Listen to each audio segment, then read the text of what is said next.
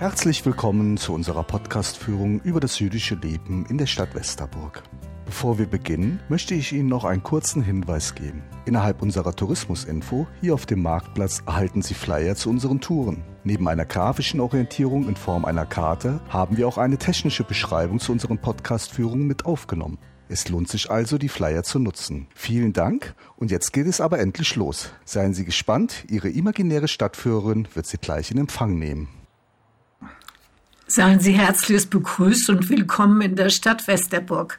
Mein Name ist Maria Meurer. Ich bin die ehemalige Stadtarchivarin der Stadt und Verfasserin zweier Bücher über Westerburger Opfer des Naziregimes. Gemeinsam werden wir uns heute auf die Spuren jüdischen Lebens in Westerburg begeben. Ich freue mich, dass Sie für sich ein solch anspruchsvolles Thema ausgewählt haben. Zunächst etwas Allgemeines zu den Westerburger Juden. Die erste urkundliche Erwähnung eines Juden in Westerburg stammt aus dem Jahr 1328. Bis Mitte des 17. Jahrhunderts gab es nur vereinzelte Nachrichten über Angehörige jüdischer Religion.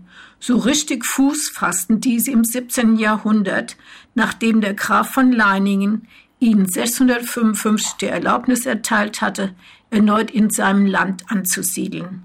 Gegen Zahlung eines Aufnahmegeldes und jährlich wiederkehrende Beträge, Schutzgeld, standen die Juden unter dem Schutz der Grafen, dokumentiert durch einen Schutzbrief. 1750 wurden in der Stadt 60 Juden gezählt. Rechtlich, religiös und sozial diskriminiert bilden sie in der christlichen Mehrheitsgesellschaft eine Minderheit. Bis zur ersten Hälfte des 19. Jahrhunderts lebten mit Ausnahme einiger Wohlhabender, die meisten als Viehhändler und Hausiere in ärmlichen Verhältnissen. Das 19. Jahrhundert brachte in mehreren Schritten den Juden die volle Gleichberechtigung und Anerkennung als Staatsbürger durch Aufhebung des Schutzgeldes, der Leibeigenschaft, der Zunftverfassung sowie Beschränkung im Handel, durch steuerliche Gleichstellung und Verpflichtung zu vererbbaren Familiennamen Uneingeschränkte Gleichberechtigung erhielten die Westerburger Juden unter preußischer Regierung im Jahr 1866. Die Verfassung des Deutschen Kaiserreiches übernahm in 1871 die neuen Freiheiten.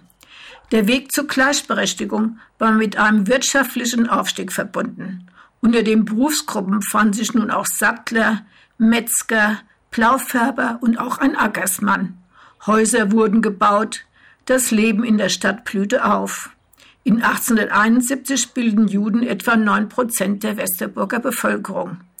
Im Stadtrat war fortan ein Jude vertreten. Sie waren Mitglieder, sogar Gründungsmitglieder von Vereinen und Verbänden, hatten oft führende Positionen bei fortschrittlichen Entwicklungen, kämpften fürs Vaterland. Das Zusammenleben zwischen der jüdischen und christlichen Bevölkerung verlief harmonisch. Ein jüdischer Viehhändler hatte bei seiner Hochzeit sogar zwei christliche Metzger zu Trauzeugen. Gemeinsam wurden Kindergarten und Schule besucht, gemeinsam durchlebten Juden und Christen Höhen und Tiefen. Die Harmonie endete mit dem Auftreten der Nationalsozialisten im Westerwald. Bereits im Frühjahr 1930 bildete sich in Westerburg ein Ortsverband.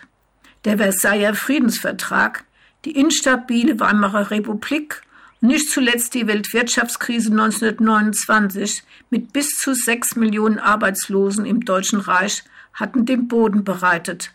Auch in Westerburg war die Not groß. Die Nationalsozialisten machten das Weltjudentum dafür verantwortlich, bezeichneten die Juden als minderwertige Rasse, die Deutschland vergifte und deshalb aus der Gesellschaft entfernt werden müsse. Kein Geschäft solle man mehr mit ihnen machen. Die Partei versprach die Lösung aller Probleme. Die Hetze gegen die Juden fiel auf fruchtbaren Boden. Bereits 1932 bildete die nationalsozialistische Deutsche Arbeiterpartei die stärkste Kraft im Stadtparlament. Die Ausgrenzung der Juden begann unter Bekleidung von verbalen und tätlichen Angriffen. Der Führer der NSDAP, Adolf Hitler, setzte nach seiner am 30. Januar 1933 erfolgten Ernennung zum Reichskanzler das Parteiprogramm in staatliche Politik um. Über 2000 gegen die Juden gerichteten Gesetze, Verordnungen und Richtlinien hatten die gesellschaftliche und wirtschaftliche Ausgrenzung sowie Entrechtung der deutschen Juden zur Folge. Es endete mit der Verdrängung bzw. Vernichtung dieses Personenkreises. Von dem im November 1933 namentlich erfassten 84 Westerburger Juden konnten sich 46 durch Auswanderung bzw. Flucht in Sicherheit bringen. 33 wurden Opfer des Holocaust, vier starben eines natürlichen Todes. Eine Jüdin überlebte ihre Inhaftierung in einem Gefängnis und wanderte nach der Befreiung durch die Amerikaner in die USA aus. Die Stadt war einst eine der größten jüdischen Gemeinden in dem heute den Westerwaldkreis umfassenden Gebiet. Mit der Deportation der letzten neun jüdischen Glaubensgenossen am 28. August 1942 wurde sie judenfrei. In Westerburg erinnern noch heute Spuren an das einstige jüdische Leben in der Stadt, so die ehemalige Synagoge, der im Walddistrikt Vorderer Forst dicht an der großen Wiese, Flur Schafstall, liegende erste jüdische Friedhof. Er wurde während des Novemberpogroms 1938 total zerstört und sich selbst überlassen. Immer grün kennzeichnet die Fläche. Dann der unter Denkmalschutz stehende, zwischen 1860 und 1927 genutzte zweite jüdische Friedhof. Er liegt an der Straße nach Winn in unmittelbarer Nähe zum Schweizer Hof. 1938 wurde er ebenfalls geschändet, jedoch 1948 rekonstruiert. Ein Gedenkstein am südlichen Landrand des städtischen Friedhofs als Zeuge für die 1929 dort in Nutzung genommene, während der Reichspogromnacht 1938 total zerstörte dritte Begräbnisstätte. Dann haben wir Denkmäler sowie Stele, Geschichtsbuch der Stadt Westerburg, Westerburg Stadt seit 1292, das 2019 veröffentlichte, auf wissenschaftlicher Basis erstellte und auch bebilderte Buch Verfolgt, Vertrieben, Vernichtet, die Lebensgeschichte von 140 jüdischen Opfern des Naziregimes, Erinnerung an das Schicksal der Westerburger Juden. Ich bin die Autorin dieses Buches. Folgen Sie mir nun auf den Spuren der letzten jüdischen Mitbürger und Mitbürgerinnen der Stadt. In einem Rundgang suchen wir hierfür deren einstige Wohnadressen auf. Sie hören dabei in kurzen Worten etwas zur Lebensgeschichte. Insgesamt gibt es 29 Anlaufpunkte. Es liegt an Ihnen, ob Sie den Rundgang ganz oder teilweise mitmachen. Ausgangspunkt ist die Touristinfo am Alten Markt. Mit Blick zum Markt stehend wenden wir uns nach links und gehen die Bahnhofsstraße hoch bis zu dem an einer Kurve in unmittelbarer Nähe zum Bahnhof stehenden großen Haus Nummer 55. An dieser Stelle möchten wir darauf hinweisen, dass sich das Gebäude Bahnhofstraße 55 circa 400 Meter entfernt von unserem Ausgangspunkt befindet. Nach dem Besuch dieser Lokation werden wir auf dem alten Markt wieder zurückkehren. Wir stehen jetzt vor dem Haus Nummer 55. Hier wohnte einst die Witwe Sarah Ullmann mit ihren beiden erwachsenen Töchtern Rosa und Toni sowie dem Ehemann von Toni Karl Stöbner zur Miete. Gemeinsam betrieben sie in einem ebenfalls im Haus angemieteten kleinen Ladenlokal die Firma Lehmann-Ullmann Witwe, die sich neben einer Möbelhandlung auf den Verkauf von Fahrrädern, Betten und Nähmaschinen spezialisiert hatte. Die Kundschaft bestellte meist nach Katalog. Ein in der Oberstadt befindliches eigenes Wohn- und Geschäftshaus hatten Sarah Ullmann und ihre Töchter vermietet und sich durch den 1926 erfolgten Umzug in günstige Lage zum Bahnhof besseren Umsatz versprochen. Toni Ullmann hatte Karl Stöbner am 30. März 1933 geheiratet. Karl Stöbner war Christ. Westerburg war eine Hochburg der Nationalsozialisten. Die Verbindung zwischen Christ bzw. Arier und Jüdin stieß auf größten Unmut. Man versuchte, das Paar auseinanderzubringen. Es wurde gedroht, nach der Heirat sogar mit Gefängnis. Karl Stöbner hielt in Liebe und Treue fest zu seiner Frau. Dafür wurde er wie die Juden ausgegrenzt, missachtet, angerempelt, mit Steinen beworfen, vom Fahrrad gerissen und verhauen. Neben dem Gesellschaftlichen kam schleichend das Wirtschaftliche aus. 1938 musste die Firma geschlossen werden. Am 22. April 1938 wanderten Sarah und Rosa Ullmann sowie das Ehepaar Stöbner nach Argentinien aus. Rosa Ullmann musste zuvor bitter feststellen, dass sie auch die Anonymität einer Großstadt wie Berlin, wo sie in einem jüdischen Haushalt gearbeitet hatte, nicht vor einer Verfolgung schützte. In der Bahnhofstraße 55 wohnte auch die vierköpfige jüdische Familie Siegfried Neuhaus zur Miete. Siegfried Neuhaus war Teilnehmer des Ersten Weltkriegs und Träger des Eisernen Kreuzes. Als Schneidermeister betrieb er zusammen mit seiner Frau Sita, ebenfalls vom Fach, eine Schneiderei. Unter dem nationalsozialistischen Regime sanken die Aufträge und Einnahmen rapide. Die Werkstatt wurde am 1. August 1935 aufgegeben. Die Eheleute wanderten mit ihren Kindern Helga und Rolf im August 1936 nach Südafrika aus. Punkt 2. Wir gehen jetzt wieder die Bahnhofstraße herunter, gelangen am Kreisel zur Wilmenroder Straße 2. Wir stehen vor dem Haus Wilmenroder Straße 2. Im Vorgängerbau wohnte einst die Familie Louis Neuhaus. Vorfahren von dem 1868 in Westerburg geborenen Juden waren schon Mitte des 18. Jahrhunderts in der Stadt ansässig. Seinem Vater und Großvater eiferte Louis Neuhaus nach, als er das Sattlerhandwerk erlernte. Mit einer Sattlerei machte er sich selbstständig. 1902 kam eine Möbelhandlung dazu. Louis Neuhaus heiratete zweimal. Aus der ersten Ehe mit Henriette Hirsch stammten sechs Kinder, aus der zweiten mit Clara Kahn fünf. Davon starben drei Kinder im frühen Alter. 1933 lebten nur noch die Kinder Clotilde, Julius und Max zu Hause. Die Söhne, gelernte Sattler und Polsterer, gingen dem Vater zur Hand. Sohn Siegfried, Schneidermeister von Beruf, wohnte in der Bahnhofstraße 55. Die übrigen Kinder gingen auswärts lebend einer Beschäftigung nach. Nach dem Tod von Louis Neuhaus im Jahr 35 führte Max den Betrieb alleine weiter.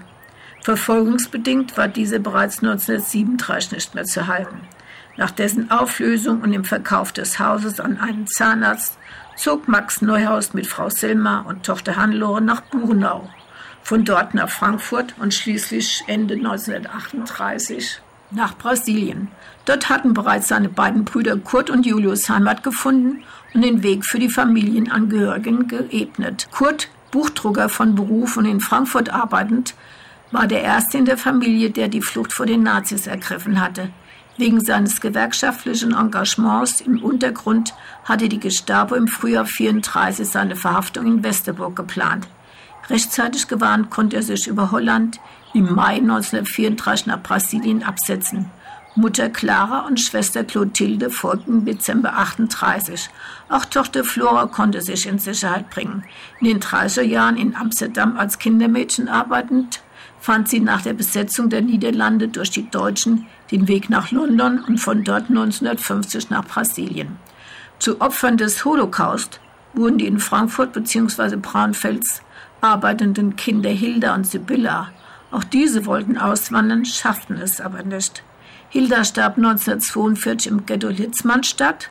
Sibylla wurde im Dezember 1941 ins Ghetto Kowno und am 19. Juli 1944 ins Vernichtungslager Stutthof deportiert. Es gab kein Lebenszeichen mehr. Punkt 3. Wir gehen jetzt die Bahnhofstraße weiter bis zum Rewe-Markt, das Haus Bahnhofstraße 17.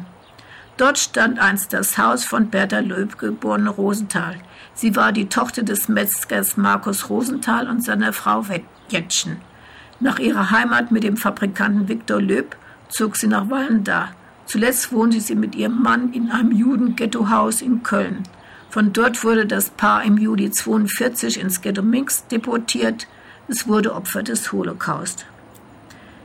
Punkt 4. Wir gehen weiter zu unserem Ausgangspunkt der Touristinfo.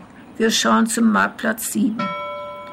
Marktplatz 7, dort wo heute das Gebäude der NASPA steht, befand sich einst ein Wohn- und Geschäftshaus.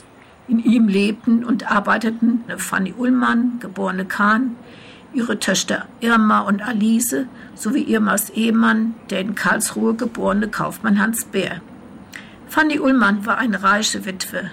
Ihr 1918 verstorbener Ehemann, Kaufmann Louis Ullmann, hatte seiner Frau ein stattliches Vermögen hinterlassen, so über den Westerwald verstreute Hausgrundstücke, Wiesen, Äcker und die von ihm geführte Leder-, Eisen- und Maschinenhandlung. Fanny Ullmann führte den Gewerbebetrieb mit Hilfe ihrer Liebsten erfolgreich weiter. Ihr Schwiegersohn machte sich in dem Betrieb unentbehrlich. In der Bevölkerung war er jedoch wegen seines Geschäftsgebarens verhasst. Den Nationalsozialisten war er ebenfalls ein Dorn im Auge. Und so war er der Jude in der Stadt, den es unter dem nationalsozialistischen Regime als ersten erwischte. Am 1. März 1933 wurde er wegen angeblicher Mitwisserschaft an einem in Westerburg geplanten Sprengstoffattentat verhaftet und ins Gefängnis freien Dienst gebracht. Zum Leidwesen der Nationalsozialisten musste er nach ein paar Tagen wieder entlassen werden. Das Ganze hatte sich als Gerücht herausgestellt. Als es in den folgenden Monaten in der Stadt zu einer politischen Säuberungsaktion kam, wurde Bär erneut in freien Dienst inhaftiert. Am 15. September wurde er von dort in das im Emsland liegende Konzentrationslager Esterwegen deportiert. Bär war der erste deportierte Jude der Stadt und im KZ schlimmsten Verhältnissen ausgesetzt. Er musste Schwerstarbeit im Moor leisten. Im Rahmen der Weihnachtsamnestie wurde Westerburger im Dezember 1933 nach Hause entlassen, seelisch und körperlich gezeichnet. Seine Augenkraft hatte unter den Schlägen gelitten. Er sah fast nichts mehr. Seine Frau musste ihn bei auswärtigen Geschäften führen. Bereits 1935 wurde Vollblindheit festgestellt. Schließlich wurde er wegen hochgradigen Erregungszustandes in die Nervenklinik Frankfurt eingeliefert und am 1. Dezember 1938 unter anderem auch wegen Demenz in die Landesheilanstalt Rhein-Münster verlegt. Hans Beer starb am 20. April 1939. An diesem Tag feiert das Deutsche Reich Hitlers 50. Geburtstag. Die Bewohnerinnen des Hauses Marktplatz 7 litten unter der Verfolgung. Sie wurden gesellschaftlich ausgegrenzt und entrechtet. Das Geschäft, das schon längst keine Gewinne mehr abwarf, wurde zwangsarisiert. Ebenso mussten sich von Grundvermögen getrennt werden. Die Notlage wurde ausgenutzt. Alles ging weit unter Wert weg. Bittere Armut herrschte. In all diesem Elend gab es einen Lichtblick. Alice, seit Dezember 1939 mit dem jüdischen Tiefbauarbeiter Ernst Gottschalk verheiratet und in Aachen lebend, kehrte nach fast einem Jahr ins Elternhaus zurück. An ihrer Seite der im März 1940 geborene Sohn Johannan.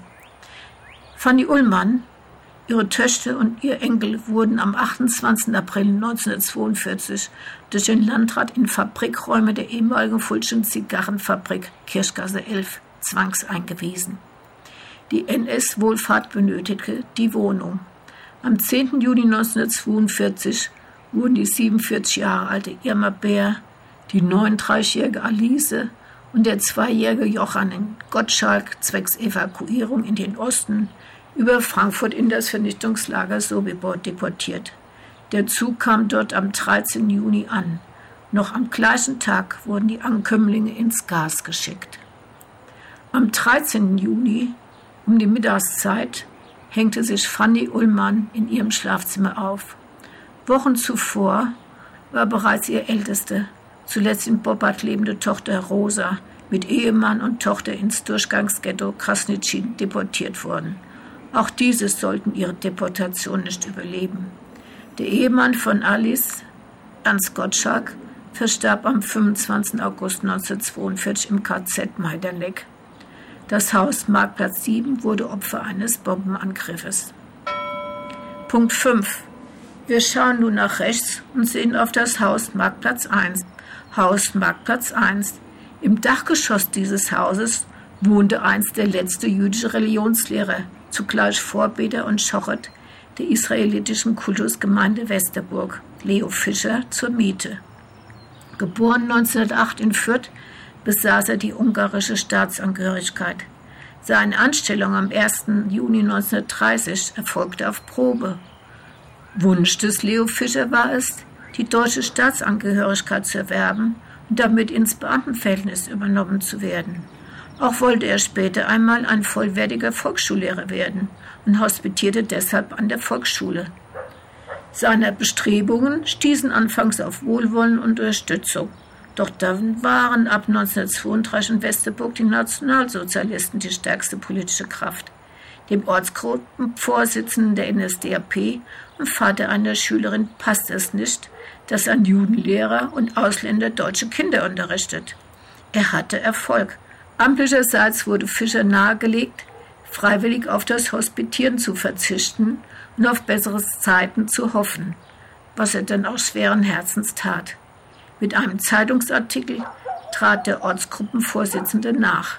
Ganz Westerburg wusste nun, dass der Judenlehrer Ausländer war. Fischer selbst steckte sich fortan einen Nadel mit dem ungarischen Staatswappen und der Fahne von Ungarn ins Knopfloch. Fischer wurde fortan von Bekannten, auch einst ihm wohlwollend gegenüberstehenden Lehrern nicht mehr gegrüßt. Man wechselte die Seite oder schaute weg, wurde auch angerempelt. Aber es gab auch Ausnahmen.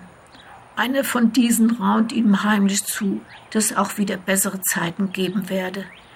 Der katholische Pater Robert hakte sich einmal demonstrativ bei ihm ein und begleitete ihn durch die Stadt. Der Pater repräsentierte für den Religionslehrer das andere Deutschland, das wahre, das edle Deutschland, dem Juden sich mit ganzem Herzen angeschlossen hatten.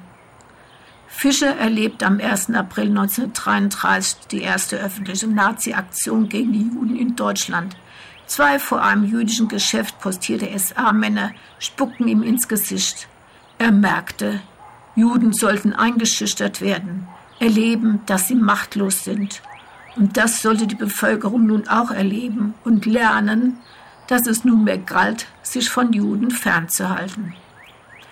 Unter dem NS-Regime konnte Fischer mit der Erfüllung seiner Wünsche nicht mehr rechnen. Er verließ Westerburg am 17. September 1933 und nahm eine Stelle als Kantor und Religionslehrer in Kalmar, Schweden an. Am Vorabend seiner Abreise hielt er jedoch noch den Sabbatgottesdienst und verabschiedete sich von seiner Gemeinde. Am Ende sagte er ungefähr folgende Worte. Ich bin der Erste in der Gemeinde, der auswandert. Ich bitte euch aus ganzem Herzen, folgt meinem Beispiel. Es gibt leider kein Bleiben für Juden in Deutschland. Wartet nicht, es könnte zu spät werden. Tränen liefen ihm dabei über seine Wangen. Und er war nicht der Einzige, der weinte. Leo Fischer machte seinen Weg. Das Ende seines Lebens verbrachte er mit seiner Ehefrau in London, wo er 93-jährig verstarb. Sein facettenreiches, fast ein ganzes Jahrhundert umspannendes Leben weckte größtes Interesse beim Imperial War Museum in London. Dieses nahm im Oktober 1995 geführte und auf sieben Kassetten festgehaltene Interviews mit dem pensionierten Rabbiner in seinen Bestand Oral History auf. Punkt 6. Wir gehen jetzt nach rechts und halten vor dem Haus Neustraße 1. Ist ein Eckhaus, ein Wohn- und Geschäftshaus. Haus Neustraße 1. Hier wohnte dieser Grosenthal mit Familie. Seine anfänglich im Haus betriebene Metzgerei gab er 1920 zugunsten des Verkaufs von Zigarren und Zigaretten auf.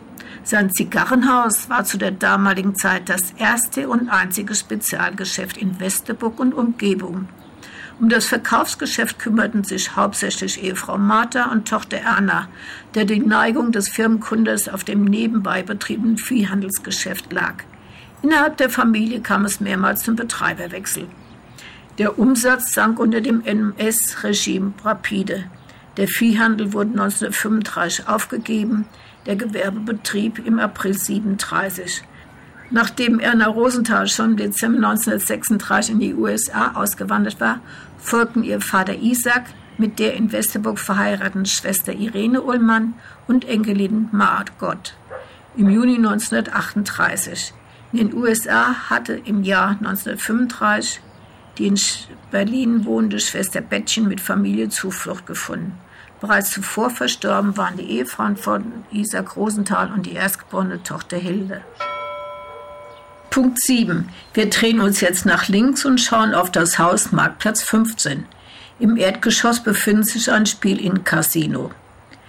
Haus Marktplatz 15. Der Vorgängerbau war ein prächtiges Wohn- und Geschäftshaus. In diesem Haus wohnte einst die achtköpfige Familie Simon Ullmann. Simon Ullmann stammte aus einer gut situierten, in Westerburg alteingesessenen Kaufmanns- und Händlerfamilie. Als Kaufmann und Händler führte er das väterliche Geschäft mit dem Verkauf von Manufakturwaren und Herrenkonfektion weiter. Nebenbei betrieb er Viehhandel. Der Kaufmann war einer der größten Steuerzahler der Stadt und ein hochgeachtetes Mitglied der Gesellschaft. Zum Wohl der Allgemeinheit bekleidete er mehrere Ehrenämter. Von 1899 bis 1924 gehörte er als einziger Jude der Stadtverordnetenversammlung an, war bis 1919 Mitglied der dreiköpfigen Einkommensteuervoreinschätzungskommission, dazu zeitweise im Gesamtausschuss des Kreises Westerburg vertreten von 1921 bis 1926 stellvertretender Schiedsmann zur Abschätzung gefallener und auf polizeiliche Anordnung getöteter Tiere.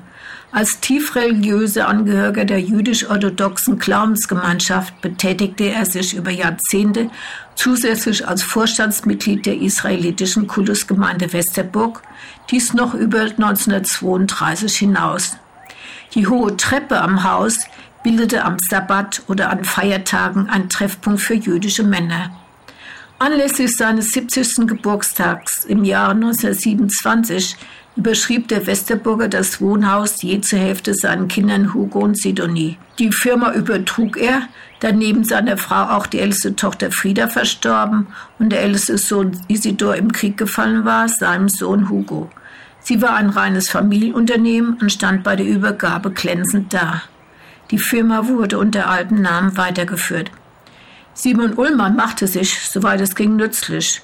Überwiegend lebte er aus den Erträgen seines Vermögens, darunter Wertpapieren, ohne Miet- bzw. Pachteinnahmen aus Grundbesitz. Tochter Sidonie, die noch im Geschäft mitarbeitete, führte ihm den Haushalt. Im Haus wohnte auch Hugo mit Frau Else und Sohn Herisch. Unter dem NS-Regime änderte sich das Leben. Die Reichspogromnacht am 10. November 1938 in Westerburg stellte einen vorläufigen Höhepunkt der Judenverfolgung dar. Hugo Ullmann wurde an diesem Tag mit vier weiteren Westerburger Juden verhaftet und ins KZ Buchenwald eingeliefert. Als durch Misshandlungen schwerkranker, psychisch und physisch gebrochener Mann kehrte er am 21. Dezember mit der Weisung zurück, über das Erlebte zu schweigen und sofort auszuwandern. Zunächst musste er jedoch zur Kenntnis nehmen, dass sein Geschäft zwischenzeitlich zwangsweise geschlossen, das heißt arrestiert bzw. entjudet worden war. Er musste sich sodann von allem, auch weit über den Westerwald verstreuten Grundbesitz getrennt werden. Das Hausgrundstück ging am 24. Februar 1939 in arische Hände über. Die Bewohner hatten das Haus bei nächstbester Gelegenheit zu räumen. Ein Bleiberecht bis zur möglichen Auswanderung wurde von Amts wegen nicht gestattet. Hugo Ullmann verließ erst am 7. Juli 1939 Westerburg, um nach London auszuwandern. Gesundheitliche Gründe standen am frühen Zeitpunkt entgegen. Die Gestapo überwachte in der Zwischenzeit den Sachstand. Simon, Sidonie und Else Ullmann verließen Westerburg am 1. August 1939 und zogen nach Frankfurt. 1940 wanderten Else und Erich Ullmann die USA aus, wohin der Ehemann bzw. Vater zwischenzeitlich verzogen war. Simon und Sidonie Ullmann, beide fast blind, teilten sich in Frankfurt eine Wohnung.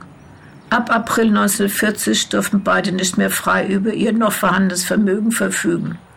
Zahlungen durften sie nur noch auf einem einzurichtenden, beschränkt verfügbaren Sicherungskonto entgegennehmen. Ein monatlicher Freibetrag wurde ihnen zugestanden. Sie besaßen laut der für das Finanzamt zu fertigen Vermögensaufstellung weder Anteil an Betriebsvermögen noch Schmuck oder sonstige Wertsachen, auch kein Grundbesitz mehr. Die geplante Auswanderung von Simon und Sidonie Ullmann scheiterte. Sidonie Ullmann wurde am 22. November 1941 in das Vernichtungslager Kofnut deportiert. Am 25. November wurden alle Deportierten erschossen. Noch vorhandenes Vermögen wurde eingezogen.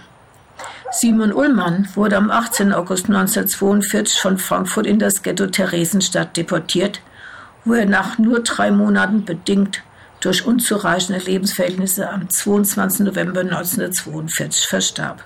Neben Sohn Hugo Ullmann gelang auch dem in Westerburg wohnenden Sohn Adolf Ullmann und seiner in Frankfurt wohnenden Tochter Erna de Jong, geborene Ullmann, mit Familie die Flucht vor weiterer Verfolgung in die USA. Punkt 8. Wir bleiben an der Ecke Marktplatz, Neustraße stehen und schauen auf die gegenüberliegende Straßenseite, auf das Haus Neustraße 4. Es ist zweifarbig verputzt. Haus Neustraße 4. Hier wohnte einst Janette, Jenny Rosenberg, geborene Fuld. Sie führte in ihrem Haus das Geschäft ihres 1921 verstorbenen Mannes Otto bis Oktober 1926 weiter. Angeboten wurden Manufakturwaren, Spezialität Bettfedern und Barschent, ein grober Stoff aus einem Mischgewebe von Baumwolle und Leinen. Jenny Rosenberg zog im August 1935 zu ihrem Bruder Leopold Fulton nach Frankfurt und meinte, in der Anonymität einer Großstadt sicher zu sein. Ihr Haus verkaufte sie 1937 an Fritz Diekmann, den Sohn des Elektrizitätsbesitzers Diekmann Westerburg. Jenny Rosenberg wanderte nach Südafrika aus. Ein ehemaliger christlicher Westerburger Nachbar, Hans Weinehl, schwärmte von dem einst so sehr guten Kontakt zu den Rosenbergs, speziell zu Jenny. Sie war eine fantastische Frau. Wenn meine Eltern keine Zeit hatten, auf mich aufzupassen, kam ich immer zu ihr wenn es für einen ganzen Tag war. Dies aber war vor 1933. Ihre seit Mitte der 20er Jahre des vorigen Jahrhunderts nicht mehr in Westerburg lebenden beiden Söhne Hans und Kurt wanderten nach Argentinien bzw. Südafrika aus. Hans verdankte zuvor sein Leben dem Chef der Frankfurter Eintracht. Dieser rettete ihn, als ihn SA-Leute bei einer sportlichen Betätigung so schlimm mit Gummiknüppeln zusammengeschlagen hatten, dass er um sein Leben fürchten musste. Punkt 9. Wir sehen nach rechts auf das Eckhaus Neustraße 6. In ihm befindet sich ein Friseursalon. Haus Neustraße 6. Hier wohnte der 1877 in Westerburg als jüngstes von sieben Kindern des Kaufmanns und zeitweiligen Kultusvorstehers sowie Rechtskonsulenten Isaac Fuld und seiner Frau Adelheid, geborene Abraham Fuld. Er stammt aus einer alteingesessenen jüdischen Familie, die bereits im 18. Jahrhundert in der Stadt verzeichnet war. Durch den Tod seiner Mutter wurde er im fünften Lebensjahr zur Halbwaisen. Seine vier älteren Schwestern kümmerten sich hauptsächlich um ihn. Der Vater starb 1924. Die Schwestern gingen nach und nach aus dem Haus und verließen Westerburg. Zuletzt Jeanette, die mit ihm noch zwischen 1931 und Ende 1933 zusammengelebt hatte. Abraham blieb unverheiratet. Er war stumm. Für den Handel oder als Gewerbebetreibender war er daher nicht geeignet. Sein tägliches Brot verdiente er als Arbeiter, zeitweise auch im Steinbruch. Die Westerburger Kinder hatten Angst vor dem stummen Mann, obwohl er ihnen nichts tat. Abraham Fuld starb als Invalide am 13. August 1937 im Krankenhaus in Montabaur. Seine Schwestern wurden nicht zu Opfern des Holocaust. Punkt 10. Wir überqueren die Straße und gehen die neben dem Spiel-In-Casino vorbeiführende Römerstraße hoch und stoßen direkt auf das Haus Römerstraße 2. Haus Römerstraße 2. In einem Vorgängerbau wohnte das Ehepaar Salomon und Johanna Strauß mit ihren vier Kindern. Salomon Strauß war Viehhändler. Seine Geschäfte liefen nicht gut. Zwei Inflationen, die Weltwirtschaftskrise und schließlich die Boykottaufrufe der seit 1929, 1930 im Westerwald auftretenden Nationalsozialisten ließen die Familie früh verarmen. Schulden häuften sich.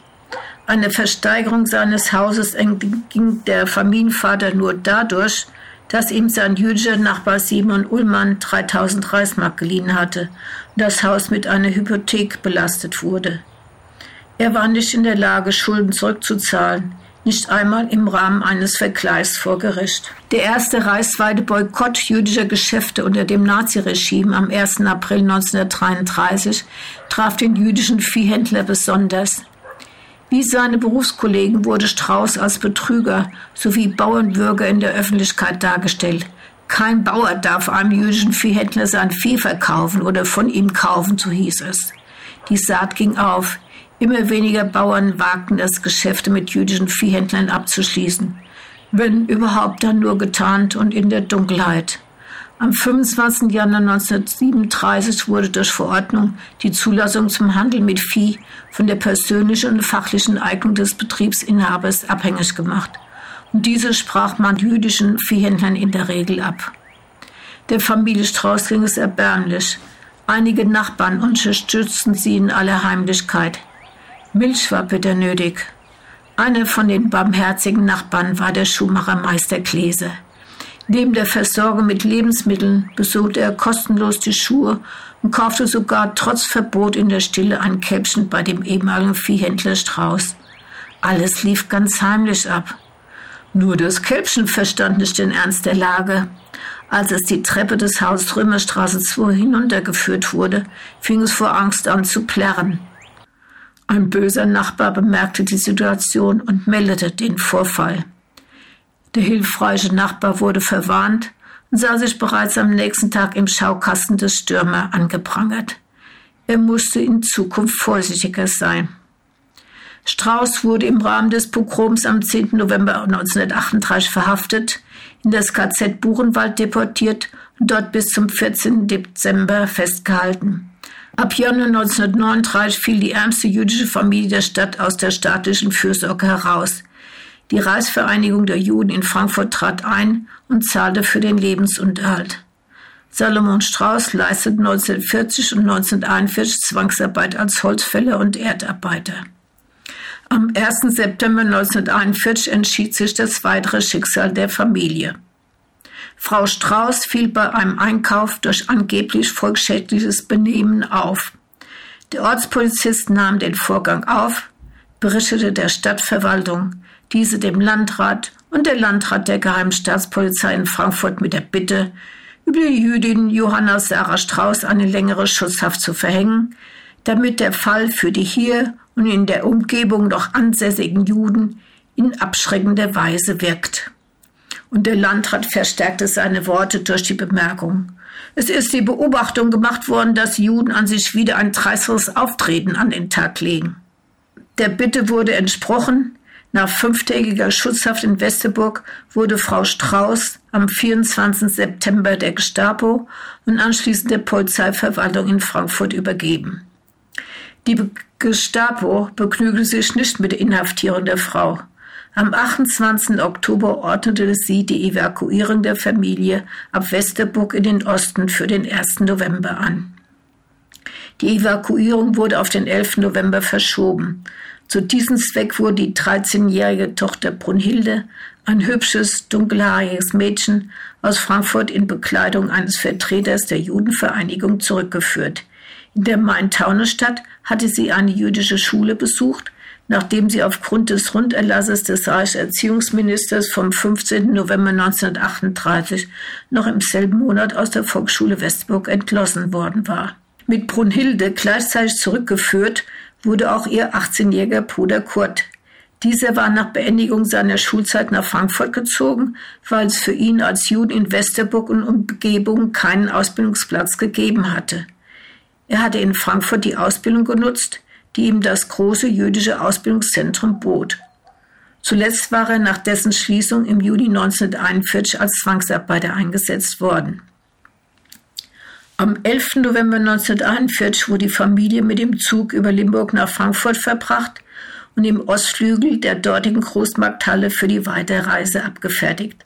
Am Morgen des 12. November wurde sie ins Ghetto Minsk deportiert. Niemand überlebte. Die beiden ältesten Kinder der Familie Strauß, Hans und Julius, wanderten rechtzeitig nach Palästina bzw. in die USA aus. Punkt 11. Wir gehen weiter zum Eckhaus auf der linken Seite. Einst Haus Nummer 5. Haus Nummer 5. Im Vorgängerbau wohnte ehemals der 1872 im nachbarlichen Gemünden geborene Viehhändler Heinrich Hirschfeld mit Ehefrau Janette und seinen beiden Kindern Alfred und Martha. Der Westerburger handelte hauptsächlich mit Ziegen und Ziegenfällen, auch im Umland. Im Volksmund wurde er Gase Heinrich genannt. An dieser Stelle ist anzumerken, dass der Begriff Gase oder die Gas der Dialektbegriff für das Wort Ziege ist. Der Westerburger lebte mit sich und der Welt in Frieden. Er hatte sein bescheidenes Auskommen.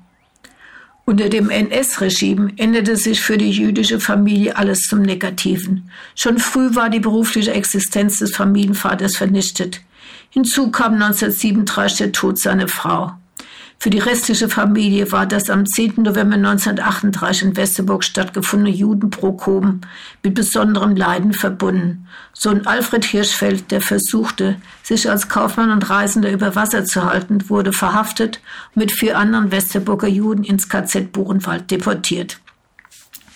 Heinrich Hirschfeld musste von der Sozialhilfe leben. Ab Januar 1939 unterstützte ihn die Reichsvereinigung der Juden mehr oder weniger denn Hirschfeld bezog einen Minimallohn aus einem Zwangseinsatz als Erdarbeiter und Holzfäller. Zwangsweise und notgedrungen verkauft die Familie im März 1942 ihr Haus und einige landwirtschaftliche Grundstücke. Die Einnahmen wurden zur Ablösung einer Hypothek und als Rücklage für die geplante Auswanderung genutzt. Ab 10. Juni 1942 lebte der ehemalige Viehhändler allein im Haus. Seine Kinder waren an diesem Tag in den Osten evakuiert worden. Aber auch Heinrich Hirschfeld, dessen Wunsch es gewesen war, mit seinen Kindern gemeinsam auszuwandern, kam an die Reihe. Nunmehr 70 Jahre alt, wurde am 28. August 1942 zwecks Evakuierung nach Theresienstadt aus dem Haus geholt und mit den restlichen Westerburger Juden unter Schlägen zum Bahnhof getrieben, mit dem Zug nach Frankfurt verbracht nach Abfertigung in einem Sammellager weiter an den Zielort deportiert. Das Ghetto war überfüllt. Um Platz zu schaffen, wurden Häftlinge in das Vernichtungslager Treblinka verschafft. Dem Transport am 29. September 1942 gehörte der ehemalige Viehhändler an. Er wurde unmittelbar nach Ankunft vergast. Das Leben war für den Westerburger Juden schon lange nicht mehr lebenswert gewesen. Er dachte an Selbstmord. Die Sorge um seine unverheiratete, arbeitslose Tochter hatte ihn jedoch davon abgehalten. Zusätzliche Bemerkung zu Alfred und Martha Hirschfeld. Alfred, der als Kaufmann und Reisender gearbeitet und teilweise auch in Frankfurt gelebt hatte, wurde als letzter der aus Westerburg ins KZ Buchenwald deportierten Westerburger Juden am 12. April 1939 aus der Haft entlassen. Maßgabe war, über das Erlebte zu schweigen und umgehend auszuwandern. Es ergab sich keine sofortige Chance. Der Westerburger wollte gerne nach Palästina. Das Land hatte jedoch die Quoten gesenkt, bevorzugte nur noch Einwanderer mit handwerklicher oder landwirtschaftlicher gärtnerischer Ausbildung. Im Forsteinsatzlager, Umschichtungslager Neuendorf, zur Zeit Vulko bei Hangelsberg ließ sich Alfred Hirschfeld tauglich machen. Er musste jetzt nur noch auf eine Gelegenheit warten. Wieder zu Hause angekommen, las er zu den in der Zeit 25. September 41 und 15. März 42 fallenden Stichtagen Zwangsarbeit als Tonarbeiter. Die Auswanderung blieb nur ein Traum. Alfred Hirschfeld wurde bei seiner Deportation für einen Zwangsarbeitseinsatz im KZ Majdanek ausgesucht. Der einzige Kaufmann und Reisende musste dort unter den schlimmsten Verhältnissen körperliche Schwerstarbeit leisten. Er überlebte nur dreieinhalb Wochen und verstarb am 8. Juli 1942. Martha hatte keinen Beruf erlernt. Sie arbeitete zeitweise als Haushaltsgehilfin. Nach dem Tod der Mutter im Jahr 37 führte sie den Haushalt. Zwischen 1940 und 1942 lebte sie gemeinsam mit dem Vater von einer monatlichen Unterstützung durch die Reichsvereinigung der Juden in Frankfurt. Martha Hirschfeld wurde ins Vernichtungslager Sobibor deportiert. Der Zug kam dort am 13. Juni 1942 an. Noch am selben Tag wurden die Ankömmlinge ins Gas geschickt. Punkt 12. Wir biegen rechts ab in die Straße am Hilserberg und gehen diese bis zur Neustraße hinunter. Wir setzen den Weg auf der linken Seite bis zur Neustraße 20 fort und schauen zur Neustraße 15 hinüber. Haus Neustraße 15. Einst war unter dieser Adresse das große Wohnhaus, zugleich Kaufhaus der Familie Kallheim zu finden. Das Kaufhaus war das führende Modehaus für Stadt und Umland. Sein Angebot erstreckte sich hauptsächlich auf Herren- und Damenkonfektion sowie Stoffe. Die Familie Kallheim brachte es wegen ihres fairen und guten Angebots zu hohem Ansehen und Wohlstand. Zum Kauf lockte die Firma mit Rabattgewährung bei Barzahlung, was anderswo kaum üblich war. Mit dem geflügelten Wort, was Kallheims können, das können wir auch, bemühten sich Konkurrenzfirmen meist vergeblich, deren Kundschaft abspätzig zu machen. 1929 blickte die Firma die nach dem Tod des Gründers Lessmann Kallheim im Jahr 1916 von seiner Witwe Johanna weitergeführt worden war, auf ihr 50-jähriges Bestehen zurück. Als sich 1929, 1930 die Nationalsozialisten im Westerwald breit machten, starteten Hetzkampagnen Boykott auf Rufe gegen jüdische Geschäfte. Mit der gemeinsamen Werbung von jüdischen und christlichen Firmen Anlässlich des bevorstehenden Oster- oder Weihnachtsfestes war es vorbei. Die Firma bildete mit ihrem in der Nassauischen Zeitung am 3. Dezember 1932 veröffentlichten Inserat den Schlusspunkt jüdischer Firmenwerbung in Westerburg. Der Tod der Seniorchefin Johanna Kallheim am 8. August 1932 war dieser Zeitung noch eine herzliche Anteilnahme wert. Inhaber der Firma waren mittlerweile Tochter Selma und ihr zweiter Ehemann Sigmund Kahn. Ihr erster Ehemann Viktor Schierling war 1924 tödlich verunglückt. Aus dieser Ehe stammte die 1924 geborene Tochter Lieselotte. Anlässlich des unter dem NS-Regime erfolgten reichsweiten Boykotts am 1. April 1933 wurde auch im Eingangsbereich des Kaufhauses Kallam ein Schild mit der Aufschrift Kauf nicht bei Juden. Die Juden sind unser Unglück aufgestellt und die Einhaltung des Boykotts überwacht. Zuvor hatte der Regierungspräsident verlauten lassen, dass er es anlässlich der Abwehrreaktion der NSDAP gegen die jüdische Gräuelpropaganda als selbstverständlich ansehe, dass bis auf weiteres Bestellungen bei jüdischen Geschäften nicht erfolgen. Selma und Sigmund Kahn ließen sich nicht unterkriegen. Sie strengten sich noch mehr an, um ihre Waren verkaufen zu können. Ständige Bedrohungen erzeugten jedoch ein Klima der Angst. Christliche Kunden, die beim Einkaufen erwischt wurden, wurden im Schaukasten für das Parteiblatt der Stürmer angeprangert. Manche treue Kunden wagten sich fast nur noch im Dunkeln zum Einkauf. 1935 steigerten sich die Drogen. Auch die 1931 in die Volksschule Westerburg eingeschulte Tochter Lieselotte bekam das gegenüber den Juden veränderte Verhalten zu spüren. Ostern 1935 zur Realschule übergetreten, besuchte sie diese nur noch paar Monate. Das Mädchen wechselte zu einer jüdischen Privatschule in Frankfurt. Der Jahresumsatz der Firma brach ein.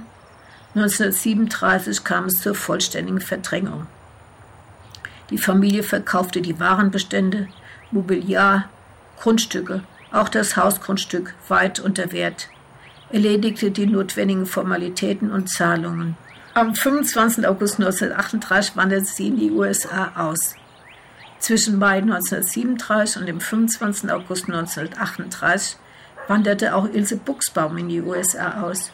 Geboren in Allendorf, hatte sie in der Firma ihrer Tante gearbeitet und bei ihr gewohnt.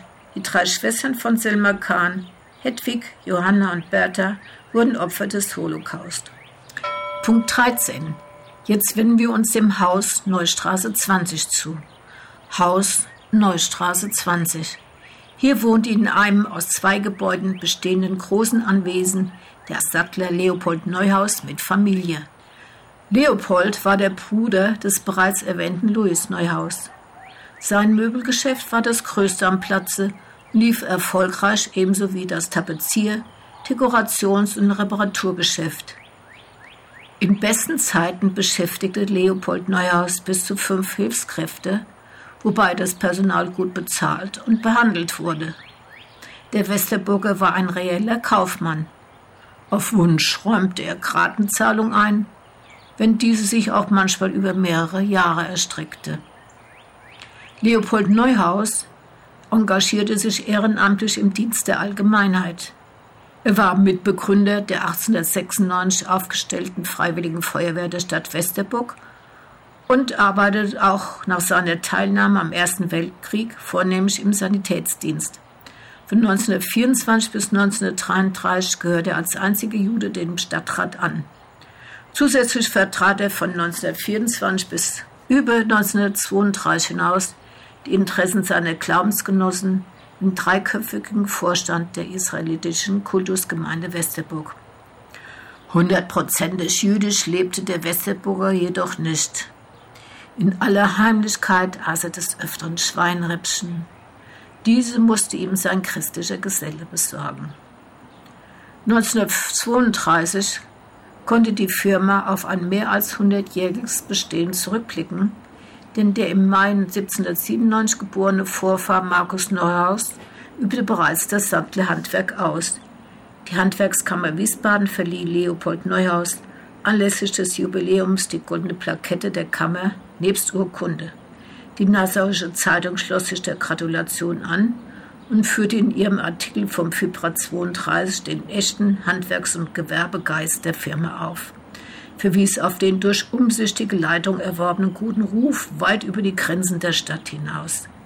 Sie wünschte der Firma Leopold Neuhaus eine weitere gedeihliche Fortentwicklung.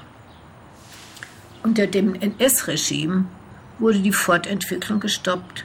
Es ging bergab. Leopold Neuhaus stellte am 1. Februar 1936 seinen Gewerbebetrieb ein. Es kam am 10. November 1938 zum Pogrom in Westerburg. Leopold musste sich an den Kosten des Einsatzes der SA an diesem Tag beteiligen. Am 9. Februar 1939 verkaufte er aufgrund der Verordnung vom 3. Dezember 1938 zwangsweise seinen Grundbesitz in Westerburg. Sein früherer Geselle Schumann übernahm. Der Erlös kam auf ein Sperrkonto, über das Neuhaus nicht frei verfügen konnte. Das Ehepaar wanderte am 4. Juli 1939 in die USA aus. Es war vor seiner Abreise durch das Regime restlos ausgeplündert worden. Zu den Kindern. Leopold Neuhaus hatte aus erster und nach dem Tod seiner Frau geschlossenen zweiten Ehe mit seiner Schwägerin insgesamt vier Söhne. Beim erstmaligen Auftreten der Nationalsozialisten waren alle bis auf Sohn Max aus dem Haus. Dieser hatte im elterlichen Geschäft den Beruf eines Sattlers und Polsterers erlernt. Als Geselle arbeitete er kurz anderweitig und übernahm dann 1929 die Geschäftsführung für seinen kränkelnden Vater. Der Sohn von Leopold und Gita Neuhaus war in Westburg unter dem Spitznamen Dicker Max bekannt, was auf seine rundliche Figur hindeutete. Er war äußerst beliebt, immer fröhlich und zu einem Scherz aufgelegt. Besonders gut konnte er mit Kindern umgehen. Sie verehrten ihn. Das Verhältnis zu dem Juden änderte sich mit dem Erstarken der Nationalsozialisten und der Machtübernahme durch Hitler. Max Neuhaus, politisch interessiert, engagiert und Gegner der Nazis, war diesen ein Dorn im Auge. Erfolglos kandidierte er im März 1933 für das Stadtparlament Verdienste von eins spielten keine Rolle mehr. Feuerwehr- und Gesangverein schlossen ihn als Mitglied aus. Zwischen 1933 und 1936 kam es mehrmals zu seiner Verhaftung und Inhaftierung im Gefängnis in freien Dienst. Misshandlungen waren einbegriffen. Um weiterer Verfolgung zu entgehen, floh Neuhaus nach seiner Freilassung am 29. März 1936 nach Palästina. Er ging als Tourist getarnt. Bis zuletzt war er Leiter des örtlichen israelitischen Männerwohltätigkeitsvereins. Auch den Brüdern Felix, Siegfried und Arthur gelang rechtzeitig die Auswanderung, wobei die Flucht von Felix Neuhaus äußerst spektakulär verlief. Er war einer der Passagiere der St. Louis, die im Mai 1939 durch ihre Irrfahrt mit 939 jüdischen Flüchtlingen an Bord berühmt wurde.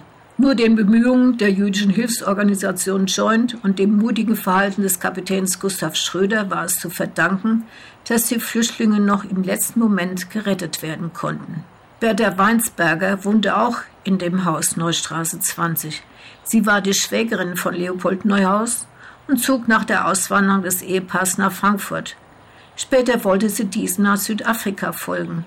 Ihre Träume zerschlugen sich in Anbetracht des für Juden geltenden Auswanderungsverbotes vom 23. Oktober 1941.